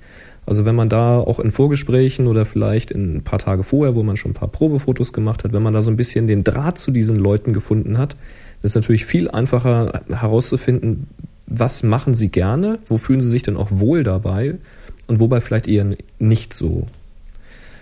Ja, und dann sagt sie noch viertens, ein paar manchmal sehr hilfreiche Kleinigkeiten neben dem ganzen technischen Equipment, Puder, Taschentücher, Sicherheitsnadel, Putzlappen, großes weißes Tuch, zum Beispiel als Unterlage, eventuell Bonbons, in Klammern, manche Kinder sollen bestechlich sein. ja, hat sie recht. Ja, was sagen wir da? Puder, ähm, Auf alle Fälle. Puder sollte man vielleicht der, der Braut vorher sagen, dass sie ein bisschen was mitnimmt. Für den Fall zum Beispiel, dass es ein heißer Sonnentag ist, dass man so ein bisschen glänzende Stellen abpudern kann. Selber ein möglichst neutrales Puder dabei haben, kann da hilfreich sein. Taschentücher, ja klar, wenn man irgendwo Make-up verwischt oder sonst was, das sieht auf den Fotos nicht gut aus. Und je besser das, was man in die Kamera reinbekommt, ist, desto weniger muss man hinterher nachbearbeiten, ganz einfach. Genau. Äh, Sicherheitsnadeln, Sicherheitsnadel. ganz wichtig. Da geht mal irgendwo ein Knopf flöten oder das Brautkleid sitzt auf den Fotos, äh, irgendwo wirft Falten und dann muss man vielleicht doch noch was ein bisschen zusammenzurren. Und da sind Sicherheitsnadeln durchaus hilfreich. Äh, Putzlappen, ja, weiß nicht, was, was Unglücke passieren, aber vielleicht rennt mal einer irgendwo und schüttet eine Vase um oder sowas, keine Ahnung. Ja, stell dir vor, da wo du das Gruppenfoto machen willst, ist gerade irgendwie was, ein Glas umgekippt oder sonst irgendwas. Ja, großes weißes Tuch als Unterlage, ja klar, also solche Dinge können, helfen, können durchaus helfen, wenn man es nicht schafft, mit dem, was man vor Ort vorfindet, zum Beispiel einen Hintergrund zu entschärfen, der so ein bisschen unruhig ist. Das ist durchaus hilfreich. Ja, und Bonbons, um Kinder zu bestechen, natürlich. Klar. Das Vielleicht auch mal ein Spielzeug oder irgendwas, Kleinigkeiten. Damit Richtig. kann man schon relativ weit kommen, ja. Ja, fünftens und so weiter. man kann sollte nur unterstützen. Genau, vorher auf jeden Fall mal gründlich überlegen, ähm, sich am besten eine Liste machen. Ich mache mir für sowas immer eine Mindmap. Das ist ja so eine Art, eine gute Art und Weise, sich, sich unstrukturierte Sachen mal zusammenzuschreiben und die dann mal nach und nach durchzustrukturieren. Also wer, wer sich für das Thema Mindmapping interessiert, einfach mal Mindmapping in Google eingeben. Da gibt es mittlerweile FreeMind als Tool, da gibt es ähm, mindmeister.com als Online-Version. Finde ich, find ich immer extrem hilfreich für sowas, weil man muss ja dann wirklich an ungefähr 10.000 bis 12.000 Dinge denken, ja. Also. So. Und wie gesagt, Foto, Fotoshooting bei einer Hochzeit, Das ist immer ein heißes Eisen. Das findet genau einmal im Leben statt, wenn man das denn auch ernst meint und nichts in die Hose geht. Vielleicht zweimal, aber dann ist ja auch schon gut. Mit einem Partner in der Regel immer nur einmal. Das denkst du. ähm, also übernehmt euch da nicht. Wenn ihr euch irgendwie unwohl fühlt bei so einem Auftrag, dann macht ihn lieber nicht. Ja, dann äh, bevor es in die Hose geht und dann ist der Stress groß, da liest man auch immer sehr viel. So. So, jetzt haben wir einen Erfahrungsbericht, den hat uns der Heiko geschickt und ähm, ja, den, da erzählen wir gerne was drüber, weil es, es gibt immer wieder so Online-Händler, die sich gut verhalten, die nett sind, die hilfreich ja, die positiv sind, auffallen. Die, die rührig sind und ähm, sowas wollen wir gerne mal erwähnen. Auch, genau, auch wenn man. Ja. Auch, auch wenn wir nicht jetzt irgendwo dafür irgendwas bekommen, sondern das ist einfach ganz interessant. Genau, wir hatten in der Vergangenheit ja erzählt, dass wir bei Gadget Infinity was bestellt hätten. Mhm. Also ich zum Beispiel meine Funk-Blitzauslöser habe ich da bestellt oder mein Intervallometer habe ich daher. Du hast dir jetzt auch so einen Kameraauslöser und auch solche Blitzauslöser da mal bestellt, ja, zum Rumspielen. So, so Zwischenringe für Makrofotografie und so weiter, ja. Genau. Und ähm, das hatten wir einfach mal erwähnt. Wir hatten das nicht großartig beworben, weil wir kriegen auch kein Geld für. Und der Heiko schreibt nun, ähm, hallo Happy Shooting, hallo Boris, durch deine Seite nsonic, aha, ich habe ja auch einen Podcast, bin ich auf Gadget Infinity gekommen. Dort habe ich gefunden, was ich schon lange gesucht habe, einen Funkauslöser für Systemblitze, einen sogenannten Wireless Flash Trigger. Also habe ich den Auslöser via Kreditkarte bestellt. Da ein Dollar gezahlt wird, sind die Sachen auch sehr günstig. Ist tatsächlich so. Also wenn man den, den Dollarpreis nimmt, rechnet den auf Euro um, dann kommen noch die 19% Einfuhrumsatzsteuer da drauf. Das ist übrigens ganz interessant. Gadget Infinity sitzt nämlich in Hongkong. genau. Aber das, das macht der Zoll ja schon. Also meldet sich vielleicht der Zoll noch mit einer Kleinigkeit, aber. Genau, kommt ein bisschen Zoll drauf, je nachdem, wie das deklariert ist. Fotozubehör hat irgendwas um die 3, irgendwas aber Prozent. Gezahlt wird in US-Dollar. Richtig. Und durch den günstigen Dollar und den starken Euro derzeit ist in Euro trotz aller Steuern und Zollgebühren alles immer noch günstiger als der Dollarpreis da. Ähm, also habe ich den Auslöser via Kreditkarte bestellt, da ein Dollar bezahlt wird, auch sehr günstig. Nur kam das Objekt der Begierde nicht an. Ich habe mehrmals mit dem Shop via E-Mail Kontakt aufgenommen. Die Antworten kamen immer sehr schnell und freundlich, nur ist wohl leider das Päckchen mit meiner Ware verloren gegangen. Das kann ja auch mal passieren. Lange Rede, kurzer Sinn. Gadget Infinity hat mir den Auslöser erneut zugesendet und nun ist er auch angekommen. Warum ich schreibe? So viel Service gibt es nicht oft. Man hätte auch sagen können, die Ware ist raus, du hast Pech gehabt. Ich finde, so viel Service ist es wert, weiter empfohlen zu werden. Schließlich ist das eine Win-Win-Situation. Der eine hat gute Ware, der andere gute Kunden. Vielleicht empfehlt ihr den Shop in Happy Shooting weiter. Wie gesagt, machen wir gerne. Dir, Boris, danke ich für den Tipp, da ich den Shop ja von deiner Page in Sonic kenne. Lieben Gruß aus Duisburg, Heiko. Ja, Tja. cool. Also, Gadget Infinity ähm, ja, macht, macht ganz interessante Dinge. Und Linken wir gerne nochmal hin. Linken wir mal hin. Die haben viel Spielzeug. Also wer früher Yps-Hefte mochte und heute der digitalen Fotografie verfallen ist, der findet da auf alle Fälle was zu spielen. ja, jetzt ist ja dann irgendwo langsam aber sicher mal die Urlaubszeit. Genau. Und was machen wir vom Urlaub? Wir putzen den Sensor. Richtig. der Thorsten schreibt ähm, ganze Menge und dann schreibt er noch und eine zweite und letzte Frage bewegt mich fast noch mehr. Mir ist klar, dass man das Thema Sensorreinigung nicht in zwei Sätzen abhandeln kann, aber vielleicht könnt ihr etwas nur etwas in Klammer, intensiver auf diesen Sachverhalt eingehen. Spätestens nach dem Erwähnen von Fred auf Tipps from the Top Floor habe ich großen Respekt vor diesem Thema. Wäre nett, ein paar Sätze zu hören. Sichere Seite und in den Shop bringen? Fragezeichen. Bringt die Methode mit Discofilm was oder doch Alkohol? In Klammer, also Alkohol für die Kamera, nicht für den Bediener. Danke fürs Beantworten und macht weiter wie bisher. Viele Grüße aus Frankfurt, der Thorsten. Ja, Sensorreinigung. Uiuiui, das Thema wird immer umfangreicher, weil immer neue. Und wird auch echt oft gefragt, ja. Ja, es ist, es ist ein Thema und vor allem ist es nicht nur bei den bei den Kameras ohne eingebaute Sensorreinigung ein Thema, sondern seltsamerweise oder eigentlich logischerweise, wenn man sich überlegt, auch bei den Kameras, die ihren Sensor reinigen können. Es gibt ja die neueren Kameras, die haben ähm, vor dem Sensor hat jede Kamera erstmal so ein Schutzglas und ein paar Filter und die neueren Kameras, die haben an dieses Schutzglas gekoppelt so einen kleinen, ja, so einen kleinen Piezo äh, so ein kleines Piezo-Teil, was dann dieses Glas mit Ultraschallgeschwindigkeit hin und her schütteln kann. Und Mhm. damit sollen die, sollen die Staubkörner abgeschüttelt werden. Und das klappt auch ganz gut. Aber es klappt halt nicht bei allem. Nämlich, es gibt immer wieder sowas wie zum Beispiel Pollen. Und Pollen klebt. Und wenn, Zum mal, Beispiel. wenn Pollen mal klebt, dann klebt er. Ganz einfach. Ja. Da lässt sich so leicht nicht abschütteln. Ist ja auch gut so, sonst hätten wir auch keinen Honig weil die, und, und keine, keine Äpfel und so weiter, weil sonst wird das ja auch nicht an den Bienchen kleben, nicht wahr? Das erklären wir dann ein anderen Mal. Ja, wir wollen jetzt nicht über Bienchen und Blümchen reden. Aber deshalb, deshalb geht es eigentlich heute immer noch jeden an, Thema Sensorreinigung.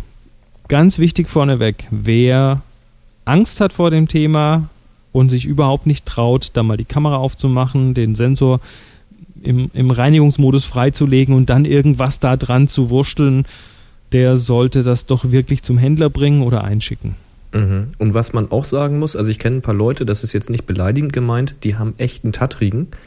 Es gibt einfach Leute, die können, wenn sie einen, einen Stift oder irgendwas, einen Pinsel in der Hand halten, den nicht lange Zeit richtig ruhig halten. Das gibt's einfach. Das, das können, kann mit Nerven zusammenhängen, das können starke Raucher oder sowas sein. Ähm, sowas gibt's einfach. Wenn ihr zu dieser Kategorie gehört, die sowieso ähm, Schwierigkeiten haben, die Kamera ruhig zu halten bei längeren Belichtungszeiten und eben nicht sehr fein Motorik da agieren könnt, dann gebt es auch lieber zum Händler, denn die Gefahr, da doch was kaputt zu machen, ist ja nicht so ganz gering. Jo. Aber wer so ein bisschen abenteuerlicher drauf ist und äh, ich sag mal, letztendlich kann das fast jeder seinen Sensor reinigen, ja, der, der kann das tun und dazu gibt's mehrere Methoden. Schauen wir uns mal ganz kurz so zwei, drei davon an, einfach damit ihr eine Idee bekommt, was es da gibt. Also erstmal die Methode mit Alkohol oder spezieller Reinigungsflüssigkeit und diesen sogenannten Sensor Swabs. Und ein Genau. Sensor Swab ist im Prinzip, stellt euch, stellt euch so einen kleinen ähm, Teigschaber vor. Der ist so breit wie der oder Sensor So ein, aus der Eisdiele so ein Eislöffel, weißt oder du? ein sowas, so von der Form her. Hat allerdings vorne eben, äh, ist eben nicht so hart wie ein Eislöffel, sondern hat vorne so eine Art Gummilippe. Mhm. Und darum wird ein, ein fusselfreies, steril, was weiß ich wie verpacktes äh, Tuch, das frisch ausgepackt ist, drumherum gewickelt vorne, so drumherum gefaltet. Dann wird ein bisschen von einer speziellen Reinigungslösung drauf getropft. Und Genau, so ein Tröpfchen. Genau, und dann tut man damit über den Sensor ziehen, so richtig einmal von der Seite und äh, ich denke, ich habe ich hab die Methode selber noch nicht gemacht, du hast sie schon gemacht? Ich habe sie nicht selbst gemacht, ich habe es gesehen. Mhm. Ähm, das ist also quasi ein Spachtel, der ist ähm, so breit wie der Sensor hoch ist. Das heißt, man wickelt dieses Tuch um diesen Spachtel, macht ein Tröpfchen auf eine Seite drauf. Das heißt, die eine Seite von dem Tuch ist dann feuchter als die andere. Und dann fährst du mit diesem Spachtel einmal zum Beispiel von links nach rechts über den Sensor mit sanftem Druck. Und dann fährst du mit der anderen Seite zurück quasi zum Trocken- oder Nachwischen. Und dann verwendest du das Tuch kein zweites Mal. Jupp. Es ist also eine Reinigung. Einmal hin, einmal zurück, fertig. Und warum verwendet man es verwendet man's kein zweites Mal? Hier ist nämlich schon das erste Risiko. Jede Richtig. dieser Reinigungsmethoden hat gewisse Risiken. Ähm, das Risiko ist, dass man zum Beispiel beim einmal drüberfahren ein etwas härteres Staubdreckkörnchen vorne an diesen Spachtel quasi, ähm, ja, dass man das mitgezogen hat. Wenn man Mhm. damit jetzt ein zweites Mal rüberfährt, dann kann man sich die Beschichtung auf dem Sensor verkratzen. Kann passieren. Das kann passieren. Das ist Weil äh, man hat ja direkten Kontakt quasi mit sanftem Druck. Ja, also wenn wir Sensor sagen, meinen wir immer das Schutzglas vorne, weil direkt auf Richtig. den Sensor macht man nichts. Ansonsten ist diese Methode in der Regel ganz brauchbar. Jo. Also die Canon-Fachhändler nutzen diese Methode. Die haben mir im Urlaub meinen Sensor auf diese Reinigung sauber gemacht. Jo. Weil was man nicht machen soll, ist reinpusten oder mit dem Brillenputztuch Oh, reinfassen. oh, oh, bloß nicht. Keine Wattestäbchen direkt auf den Sensor. Die fusseln nämlich nur. Kein Brillenputztuch. Auch Ich hatte, ich hatte das alles. Aber da könnt ihr euch mal in den alten Folgen zurückhören. Irgendwo habe ich von meiner Horrorstory erzählt. Ja, die, auch die Pressluft aus der Sprühdose nicht auf den Sensor sprühen, um Himmels Willen. Da kommt ganz gerne mal so noch ein bisschen von dem Tra Triebmittel mit und wenn das dann auf dem Sensor klebt, dann seht ihr das auf euren Fotos. Gut, also Sensor-Swaps ist eine Möglichkeit. Die Ja. Flüssigkeit nennt sich übrigens Eclipse, also Eclipse. Da kann man mal nach googeln. Mhm. Was ist die zweite Möglichkeit? Zweite Möglichkeit, die habe ich mal eine Zeit lang verwendet, ist die Pinselmöglichkeit. Und zwar ähm, nennt sich das auch Sensor Brush. Äh, gibt es für, genauso wie die Swaps, für einigermaßen Geld zu kaufen. Man kann sich es auch selber zusammenstellen. Und zwar funktioniert das folgendermaßen. Du hast einen breiten Nylonpinsel. Dieser, das ist so ein Künstlerpinsel, der auch vorne recht weich ist. Und der ist so, na, ich sag mal so zwei Zentimeter breit, gut. Mhm. Und jetzt hast du eine Sprühdose, eine Luft, eine Pressluftdose, die kannst du im Fotofachhandel kaufen. Und jetzt sprühst du mit dieser Dose, mit der hat vorne so ein Rohr dran, also kannst sehr gezielt damit arbeiten, sprühst du durch den Pinsel durch, also quasi vorne Ah, durch den Pinsel durch. schon. Dadurch wird A, der Pinsel natürlich super gereinigt und Und er B, lädt sich auf. bitte? Er lädt sich auf. Er lädt sich statisch auf, richtig. Das ist so, wie wenn man einen Ballon an seinen Haaren rubbelt. Genau, kannst da oben an die Decke kleben. Der Pinsel ist zwar zu schwer, um ihn an die Decke zu kleben, aber wenn du den jetzt über den Sensor ziehst, beziehungsweise über das Schutzglas, dann wird diese statische Aufladung kleine Staubkörnchen an sich ziehen, sprich in den Pinsel hineinziehen. Mhm. So, das ist prima, das funktioniert erstaunlich gut, aber es hat mir nicht alles weggemacht, weil ich entsprechend ja eben auch mal vielleicht ein bisschen Pollen drauf hatte und der war dann doch wieder zu klebrig und der hat zu sehr an diesem Schutzglas geklebt. Na, da reicht ein Pinsel nicht. Mhm. Ja, Risiko Also hast du eine relativ, dritte Möglichkeit. relativ wenig Risiko bei der Methode, aber du kriegst auch nicht alles mit weg. Und jetzt kommt die dritte Methode. Kannst du mal Night Fever einspielen? Nee, lass mal. die, die Methode heißt Disco. Fieber, Night Fieber. Genau. Die, die dritte Methode ist die Disco-Film-Methode oder mittlerweile eben äh, auch als Produkt unter dem Namen Sensorfilm vertrieben vom, Ent vom Erfinder der Methode. Und das ist, ähm, ja, hm, erstmal schwer beängstigend, würde ich sagen. Und zwar ist dieser Disco-Film ursprünglich ein Produkt gewesen, was in, ähm, ja, aus, den, aus den 70ern stammt und womit man Schallplatten, also Vinylplatten, von Staub äh, befreit hat.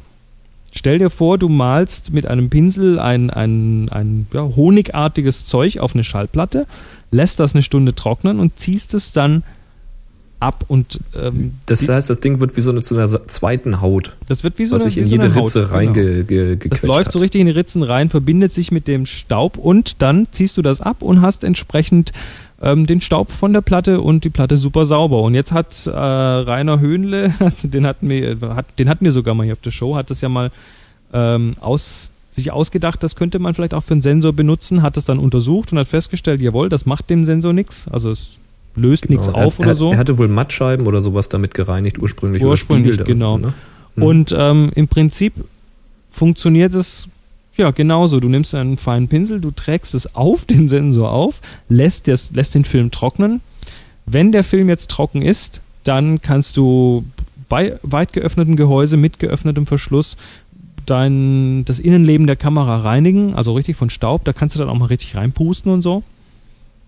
Und Ja, dafür habe ich hier so einen, so einen Rocket Blower. um- Genau, sowas. Und dann ziehst du nachher, da machst du so so eine kleine Papierlasche ran, damit du es abziehen kannst. Dann ziehst du diese Folie ab von dem Sensor und da ist dann der Staub, der auf dem Sensor war und der Dreck quasi auch eingebunden in diesen Film. Äh, mittlerweile gibt's das, es wird mittlerweile in einer weiterentwickelten Formel, es ist etwas stabiler, etwas härter und, und passt besser zur Kamera und zu den Sensoren. Unter sensorfilm.com ich muss immer nachschauen, ob es .de oder .com ist, aber ich glaube, es ist .com und zwar sensor-film.com. Genau, da ist es, ähm, wird es vertrieben und das ist meine Methode der Wahl. Mhm. Man muss das üben, am besten auf einem, auf einem Filter, auf einem Ja, um Billigen. Gottes Willen nicht gleich auf dem Sensor üben. Nee, das will man nicht. Und dann testet man es dort und wenn man das mal raus hat, das ein, zwei Mal üben, ist das, hat man das drin.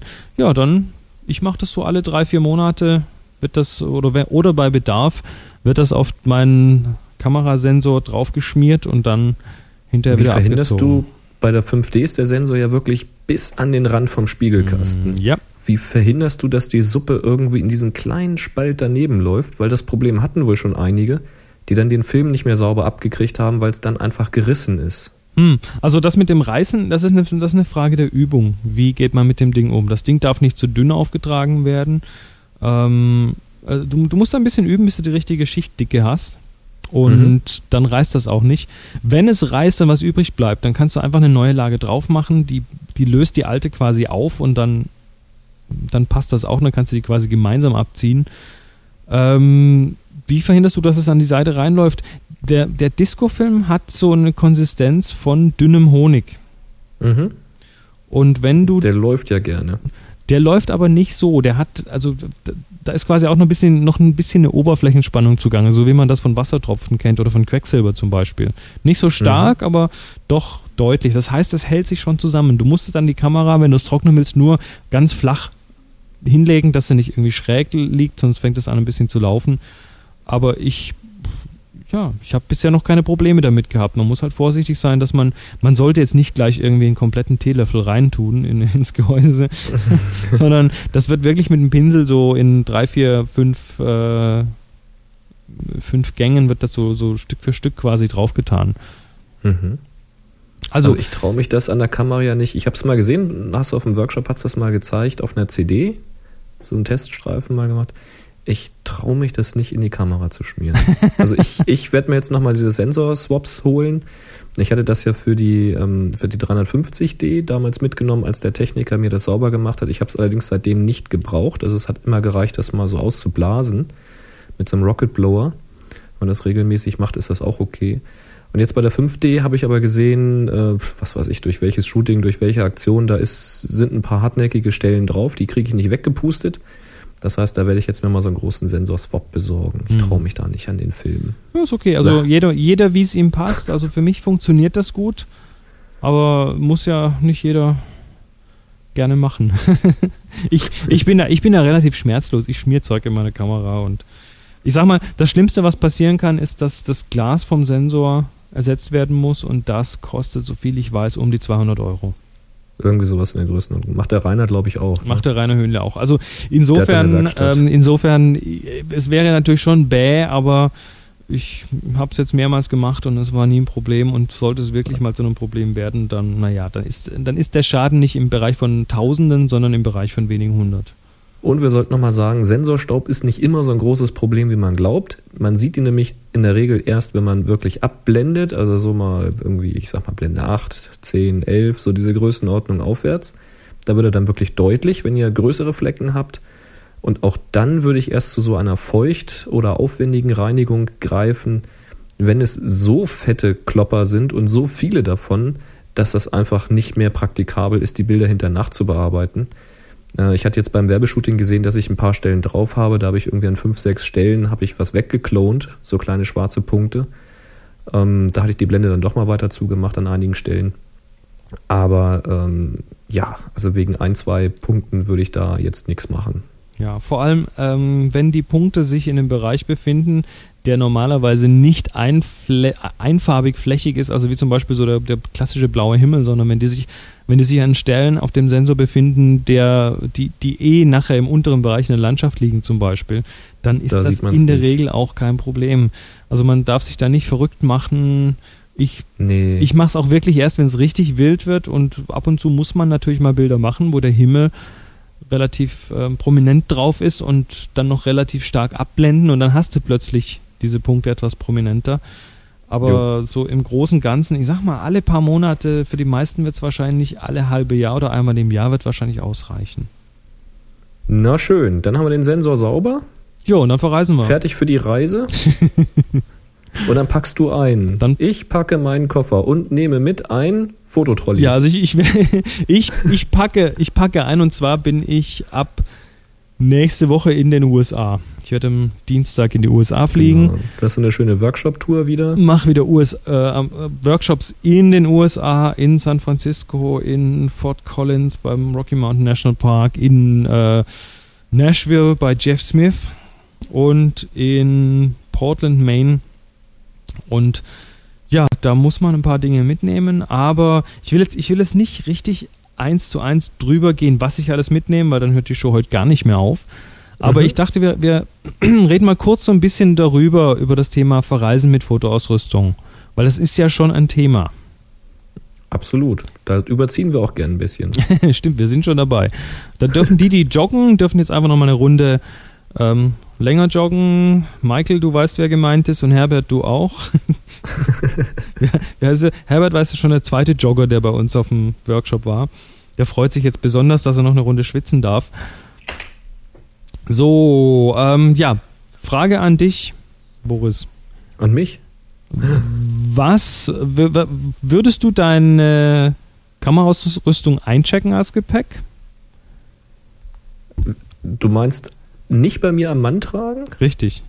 Das würde ich nicht tun, ich wenn ich es irgendwie vermeiden kann. Ich auch nicht. Jetzt ist natürlich das Problem, was ich da mitnehme, ist wahrscheinlich für Handgepäck schon mal so an der Grenze wird das sein. Davon gehe ich jetzt mal aus. Also Kamera, mehrere Objektive, Ladegerät, mehrere Akkus, ähm, wahrscheinlich noch eine Videokamera mit drin, wahrscheinlich noch eine externe Festplatte mit drin, weil ich unterwegs noch ein paar Videoarbeiten machen möchte und so weiter. Das Ding wird ziemlich groß. Mhm. Also, was haben wir für Möglichkeiten? Punkt 1. Die Sachen, die einigermaßen stabil sind, kann man durchaus einchecken. Und das mache ich manchmal, indem ich sie in meinem Gepäck tief vergrabe in die Klamotten und gut, gut also weich einpacke damit in Schaumstoff. Mal ringsrum gepolstert ist. Richtig. Oder also wirklich auch zu Hause nochmal mit Schaumstoff und Klebeband richtig gut verpacke. Wer übrigens schon mal Dokumentationen über diese Flughafengeschichten gesehen hat, wie die Koffer da die rutschen, rollen und wie die ja. dann hinterher auf die Wagen verladen werden, der weiß, wie wichtig ist, dass man dicke Pullis um seine Ausrüstung legt. Richtig. Das ist eine Geschichte. Dazu soll es aber übrigens, und das gilt allgemein, wenn ihr verreist mit eurer Fotoausrüstung, versichert sein. Dass in Fällen, wo dann wirklich was passiert, ihr auch wieder was bekommt. Die zweite Möglichkeit ist, nehmt so viel wie möglich du, natürlich. Du hast, den, du hast den Kram versichert? Bitte? Du hast deinen Kram versichert? Hab das Zeug versichert, ja. Speziell für die Reise oder generell? Eine generelle Versicherung, die schließt aber solche Reisen mit ein. Okay. Tja. Ansonsten versuchen so viel wie möglich natürlich ins Handgepäck mitzunehmen. Jetzt gibt es manchmal diese Situation, du kommst ähm, an den Check-in, du holst dein Ticket, du fragst, was kann mit und dann sagen, ja, das ist von der Größe her noch handgepäcktauglich. Da gibt es ja so, so Messmöglichkeiten, wird ja auch pro Fluggesellschaft, wird dir ja so dieses Maß gegeben, das sogenannte Längenmaß, also Höhe, Breite plus Tiefe darf, darf nur so und so lang sein. Ja, das muss ja in dieses Fach über dem Sitz passen. Und es muss noch irgendwie reinpassen. Da gibt es dann auch meistens an den an diesen Check-ins solche Gestelle, wo man das mal reinschieben kann, ob das noch passt. Da gibt es spezielle Taschen, Rucksäcke, auch Fototrolleys, ähm, also so mit, mit Rollmechanismus, die passen da rein. Trotzdem kann es euch unter Umständen passieren, dass ihr das nicht mit an Bord nehmen dürft. An dieser mhm. Stelle gibt es dann den sogenannten Check-in at Gate, glaube ich, heißt das. Also im Prinzip, man bekommt das Ding direkt beim, beim ins Flugzeug reinlaufen, bekommt man es abgenommen. Du mhm. kriegst einen entsprechenden, ähm, ja, so ein entsprechendes Schild dran und dann wird das quasi separat ins Gepäckfach gelegt und wenn du oh. aus dem Flugzeug ja. rauskommst, dann kriegst du es auch gleich wieder überreicht. Das machen die also, um wirklich sicherzustellen, komm, wir nehmen das jetzt manuell mit in den Flieger rein, damit es auch wirklich in diesem Flieger ist. Ja, und damit du einigermaßen sicher sein kannst, dass es halbwegs ordentlich behandelt wird, hm. dass das nicht der hm. Fall ist, ähm, habe ich kürzlich gelesen, ich weiß es nicht mehr, mir hat einer, hat mir auf, auf Twitter, hat mir einer einen Hinweis geschickt und das habe ich mal im Blog-Eintrag gelesen. Der hat also hinterher ein Objektiv mit pulverisierter Frontlinse zurückbekommen. Oh. war also nicht so richtig toll. Ähm, hat aber gleich noch einen Trick weitergegeben, den ich so klasse fand, dass ich den jetzt hier auch mal durchgeben möchte. Und zwar kennt ihr das ja, wenn ihr so einen Fotorucksack oder auch so einen Fototrolley oder sowas habt, ähm, da sind in den, oder auch in Fototaschen, da gibt es ja immer diese Abteilung, diese Abteilungsmöglichkeiten mit diesen kleinen Klettverschlüssen. Mhm. Wo man sich quasi mit so, mit so gepolsterten Zwischenstücken selber das einteilen kann. Mhm. So, jetzt mir geht's so, ich weiß nicht, wahrscheinlich geht's vielen so, dass man so im Laufe der Jahre äh, verschiedene Fototaschen vielleicht mal hatte oder äh, Mama, Papa, Freund, Freundin, was weiß ich, hat mal noch eine Fototasche und da sind manchmal, wenn man sich dann sein Zeug da reingetan hat, ein paar von diesen Zwischenabteilen übrig. Jo. Also du hast dann irgendwo, ja, also ich habe hier mindestens zehn solche Zwischenstücke rumliegen, die ich eigentlich nicht mehr brauche. Tja, du kannst sie doch brauchen. Stell dir vor, du hast deine normale Einteilung in deiner Fototasche und jetzt nimmst du diese alten Zwischenstücke und machst sie noch oben auf die Fächer als Deckel oben drauf. Ah, okay. Damit Also- auch noch von oben schützt quasi. Richtig, und das bringt eine ganze Menge. Jeglicher Schutz bringt dir viel. Mhm. Also diese alten Zwischenteile nicht wegwerfen, aufbewahren und dann für Reisen, falls das Ding mal eingecheckt werden muss oder auch so, ich meine, es rempelt immer mal wieder jemand dagegen, das Ding hilft dir, dass es noch ein bisschen sicherer ist. Ich glaube, ich habe gerade in einem Fotoforum gesehen, weiß nicht, heute, gestern, vorgestern, irgendwo so, ich glaube, ich war gerade zu Hause, dass jemand diese ähm, Dinger verkauft hat. So einen ganzen Satz, irgendwie zehn Zwischenstücke oder sowas. ist ja gut. Klasse. Fand Ja. ich auch lustig. Ich dachte, wozu denn das? Aber jetzt wissen wir es. Hilft auf jeden Fall, man kann die zur Not auch noch unten reintun, wenn das, was man reintut, nicht zu hoch ist, also eins oben und unten vielleicht noch. Hm. Ist auf jeden Fall Oder noch halt mal auspolstern und so weiter. Ist auf jeden Fall noch, noch mal ein bisschen mehr Polsterung. Ähm, wenn man es unterwegs nicht braucht, auch ruhig mal in, in so äh, Bubble Wrap, also in so, in so Blasenfolie noch mit rein äh, einpacken, diese Sachen. Das kann alles im Ernstfall helfen, weil mit den Sachen, mit eurem Gepäck wird auf den Flughäfen nicht gut umgegangen. Das ist eine Tatsache. jo. Sind Ansonsten, halt nur Gegenstände. genau, ansonsten natürlich so wenig wie möglich mitnehmen, aber so viel wie nötig. Das ist, das ist eine Binsenweisheit. Also schleppt nichts unnötig mit, was ihr nicht unterwegs wirklich braucht. Ja, ist immer leicht gesagt. Ne? ich weiß, vor allem wenn man verreist. mhm. Ähm, ganz wichtig, natürlich Thema Speicherkarten, speziell wenn du dann doch mal ein Wochenende unterwegs bist oder so. Ähm, ich weiß nicht, also wenn, wenn wir dann oben in, in den USA sind, ich werde also be bevor, bevor der Workshop anfängt, erstmal noch ein bisschen Urlaub machen da oben. Da werden wir wahrscheinlich schon mal irgendwie zwei, drei Tage uns ja, vielleicht mal Richtung Redwood Forest oder sonst was begeben in Kalifornien und ähm, während der Zeit, ja, braucht man dann halt auch viel Speicherkarten. Die kosten nicht besonders viel. Ich werde mir wahrscheinlich in den USA noch ein paar dazu kaufen, weil der Dollar gerade so gut steht. Ja, ich wollte gerade sagen, das ist ja wie Filme kaufen. Das macht man ja auch eher dann vor Ort, wenn man es dann braucht. Jo, Bei Speicherkarten bietet sich das nun gerade an, dann bei dem Dollarkurs. Ne? tja, und dann das nächste Thema. Ich habe natürlich einen Laptop dabei. Ich tue natürlich meine Bilder auf den Laptop. Und selbstverständlich, wenn du wieder zurückreist nach Deutschland, dann zeigst du natürlich beim Zoll die Karten vor, weil du die hast du ja gekauft, die führst du ja ein. Ich ne? zeige die vor mit Rechnung und dann wird natürlich dann entsprechend ähm, Zoll abgeführt, ganz klar. Nämlich. Nur, dass wir das mal gesagt haben. Genau, wenn man da drüben Objektiv kauft, das kann man natürlich günstig kaufen. Aber geht mir um Gottes Willen, ihr habt am Flughafen in der Regel so, so zwei Gänge, wo man durchgehen kann. Der eine nichts zu verzollen und der andere, man hat was zu verzollen oder wenigstens zu deklarieren. Ähm, die sind nicht in der Pflicht, euch zu finden, sondern ihr seid in der Pflicht, euch zu melden. Das heißt, wenn ihr mit einem neuen Objektiv oder irgendwelchen technischen Errungenschaften aus den USA durch den Gang nichts zu verzollen geht, weil ihr glaubt, das ist ja nur ein Objektiv, das habe ich ja nur privat, ich mache ja keinen Handel, durchgeht und ihr werdet stichprobenartig kontrolliert, dann wird's mal richtig böse. Also geht um Gottes Willen bitte durch den richtigen Gang und zeigt das mit Rechnung.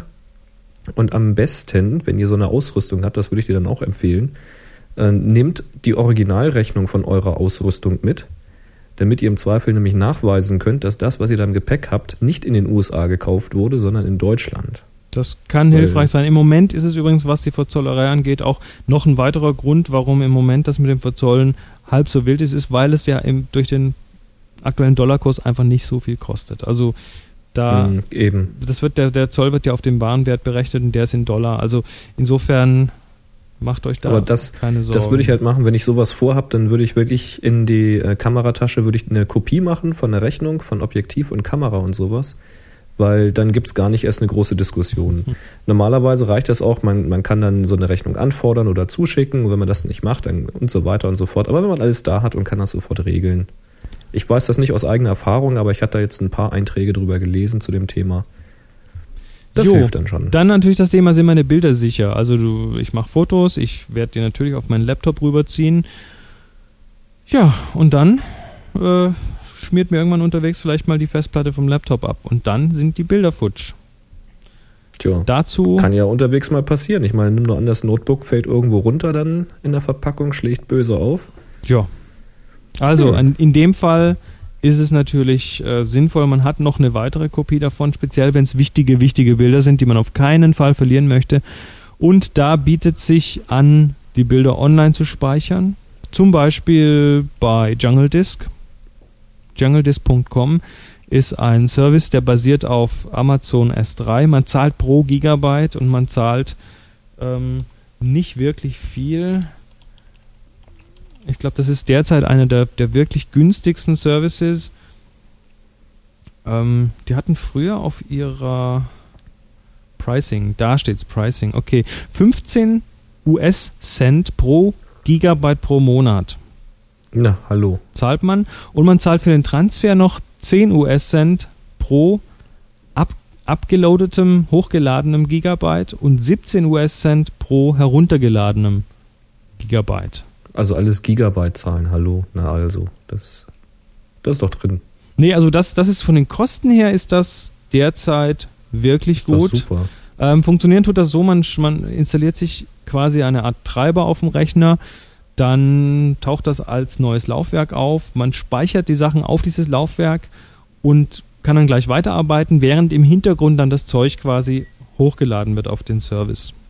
Klingt ein bisschen wie diese Dropbox. Das ist ein bisschen wie diese Dropbox. Also wer, wer nur mal eben sowas machen möchte, Dropbox können wir da allerdings jetzt nicht uneingeschränkt empfehlen, weil Dropbox ist noch Beta und ja, du kriegst nur 2 Gigabyte. Richtig. Also da mit 2 Gigabyte kommst du nicht weit. Also Nee. Aber jetzt so von der Technik her meinte ich nur, weil da ist auch so ein Laufwerk eingebunden. Richtig, also wer Dropbox kennt, das ist, läuft bei Jungle Disk, dann ähnlich. Ja? das ist auch so ähnlich wie die Apple iDisk, wenn man .Mac oder mittlerweile heißt es ja Mobile Me Kunde ist. Ähm, mit .Mac hatte man bisher 10 Gigabyte Nachdem sie es mal Speicher aufgerüstet hatten. Ja. und jetzt hat man mit Mobile Me 20 Gigabyte Speicher. Wow. Ja, das heißt, ähm, und das sind immer noch, ich glaube, so 70 Euro im Jahr kostet sich das. Also, was ich tun werde, ist, ich werde auf jeden Fall mal meine iDisk, die ich da habe, mit Bildern voll machen. Ich werde aber nicht alle Bilder da hochschmeißen, weil dann wäre ich bei, bei 4 GB Karte, 4, 8, 12, 10, 12, bei 5 Karten wäre ich dann auch schon am Ende. Ähm, ich werde eine Auswahl treffen und sagen, das sind die wirklich guten Bilder, die werden auf der iDisk oder Ja. auf Jungle Disk gesichert. Ich benutze beide Systeme. Man geht ja normalerweise durch seine Fotos irgendwie in Aperture, Lightroom oder sonst wie mit dem Browser durch und sagt, hier, das ist ein Pick, das will ich auf alle Fälle, da will ich was mitmachen, das ist gut geworden und die lädst du dann hoch. Genau. Und das ist ja nichts anderes als auch eine Art Versicherung, weil du hast die Bilder ja auf deinem Rechner und da sind sie auch in der Regel okay, aber du willst die, ja, falls Für den Fall der nur Fälle. für den Fall der Fälle. Das heißt, du musst die dann auf der, von der Disk da auch nicht immer ständig runterziehen und sowas. Aber es ist sicher, es gibt einem ein sicheres Gefühl zu wissen, die liegen da nochmal irgendwo und das ist nicht hier und wenn hier mein Rechner abbrennt, dann passiert dem Selbst- nichts. Selbst die Speicherkarten musst du ja nicht sofort löschen. Ich meine, du hast ja gesagt, die Karten sind nicht mehr so teuer. Du kannst ja durchaus auch die Taktik fahren. Also ich ziehe die quasi auf meine Festplatte, aufs Notebook, Mhm. aber ich lösche die Speicherkarte noch nicht. Ich nehme erstmal die nächste Speicherkarte, Du wirst die lachen. nächste Das und die machen- nächste. Genau. Das machen viele, viele Profis so. Die, ähm, es, es gibt irgendwo eine Aussage, wenn deine Daten nicht mindestens auf zwei Platten liegen, dann existieren deine Daten nicht. heißt so viel wie, ähm, wenn du es wirklich sicher machen willst, dann schießt du deine Bilder, dann kopierst du die Speicherkarte auf deinen Rechner, dann Mhm. ähm, lässt du die Speicherkarte aber noch, wie sie ist, machst dann Mhm. einen Transfer deiner wichtigsten Bilder auf einen Online-Service. Das heißt, dann sind sie an drei Stellen und jetzt kannst du die Speicherkarte löschen oder formatieren. Mhm. Mhm. Ja. Und die Auswahl übrigens, äh, die Auswahl treffen von diesen Bildern und nicht alles da hochstellen, hat noch einen ganz anderen, sehr praktischen Grund. Äh, wenn man unterwegs ist, ist man meistens im Hotel. Die, die WLAN-Geschichten sind nicht wirklich schnell dort. Ähm, die Transferzeiten, also wenn ich ähm, ja, 16 Gigabyte über ein äh, Hotel-WLAN auf meine Jungle Disk schieben möchte, das kann sehr lange dauern. Oh ja. Also insofern, ähm, ja, würde ich sagen, eine Auswahl reicht da wahrscheinlich schon ganz gut. Und das kann man ja dann über Nacht laufen lassen. Nächsten Morgen ist alles oben. Prima. Also zusammenfassend, Reisevorbereitung. Du hast dir einen Trolley besorgt, der möglichst ins Handgepäck passt. Mhm. Du hast das Gepäck nochmal extra gesichert mit diesen zusätzlichen Zwischenstücken. Richtig? So oben und unten und nicht nur links und rechts sozusagen. Hast dich auf eine Objektivauswahl eingeschränkt, die du auch glaubst wirklich zu benutzen. Genau. Nimmst du das schwere Tele mit? Ähm, Das das 80 bis 200? nehme ich auf jeden Fall mit, weil das werde ich brauchen, ja. Genau. Speicherkarten nimmst du mit und besorgst dir welche. Also ich nehme die mit, die ich habe und das ist schon mal ein ganz ordentlicher Satz, aber ich werde mir dort auf jeden Fall auch nochmal einiges dazu kaufen. Und du schiebst die wichtigsten Daten quasi online auf so eine virtuelle Disk Genau. zur Sicherheit. Und Equipment versichert natürlich. Ganz wichtiges Thema. Willst du sagen, wo du sie Versichert. versichert hast?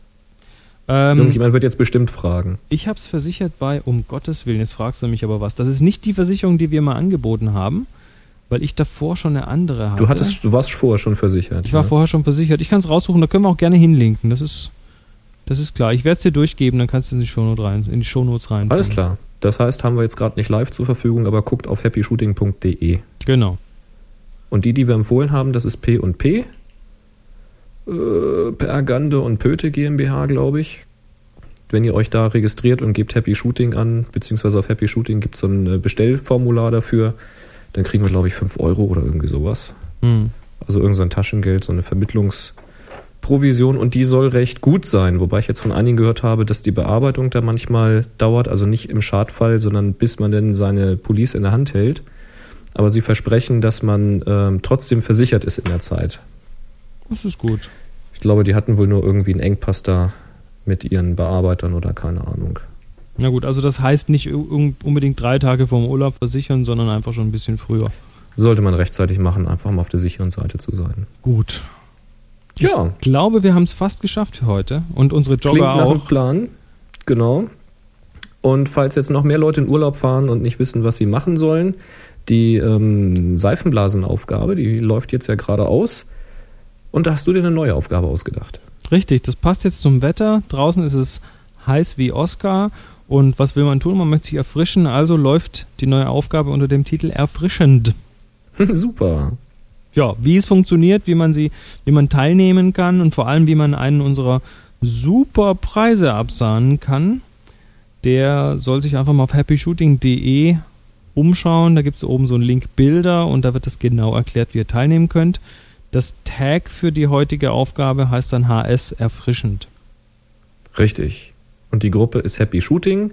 Und um das nochmal klarzustellen, bitte keine Archivbilder, da tut ihr euch selbst keinen Gefallen mit, sondern Ja. geht los, macht ein neues Bild.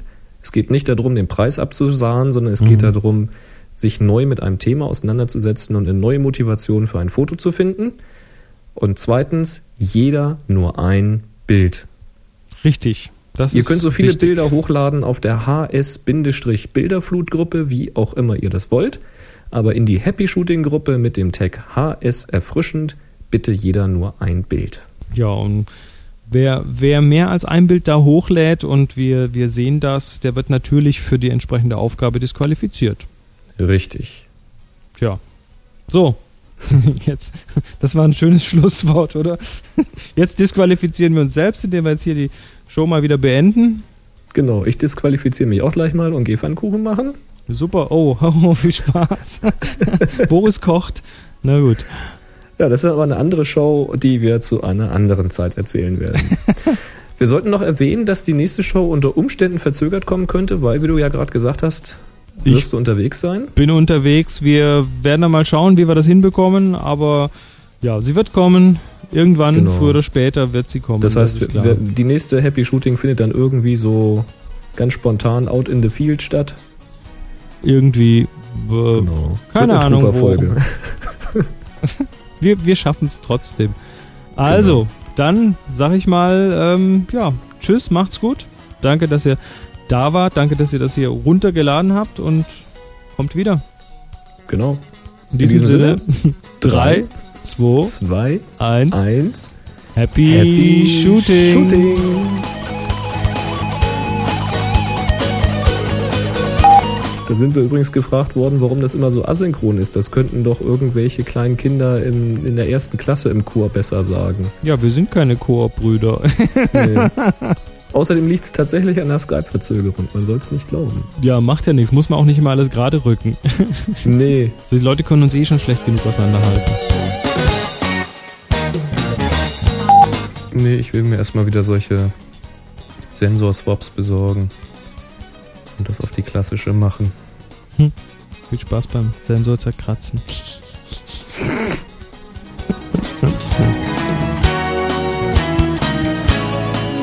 Und, oh Gott, bin ich müde. Ah! Entschuldigung, Was machst du denn da? ich gähne herzhaft. Oh, scheiße. Achso, hellwach hatten wir schon und Eis hatten wir schon. Gesundheit. Was war das denn jetzt? Ja. Schrei mich nicht so an, verdammt.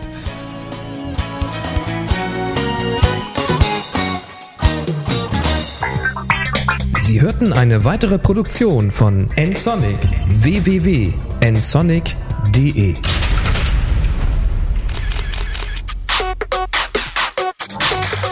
photocastnetwork.com, your photography resource in the potosphere.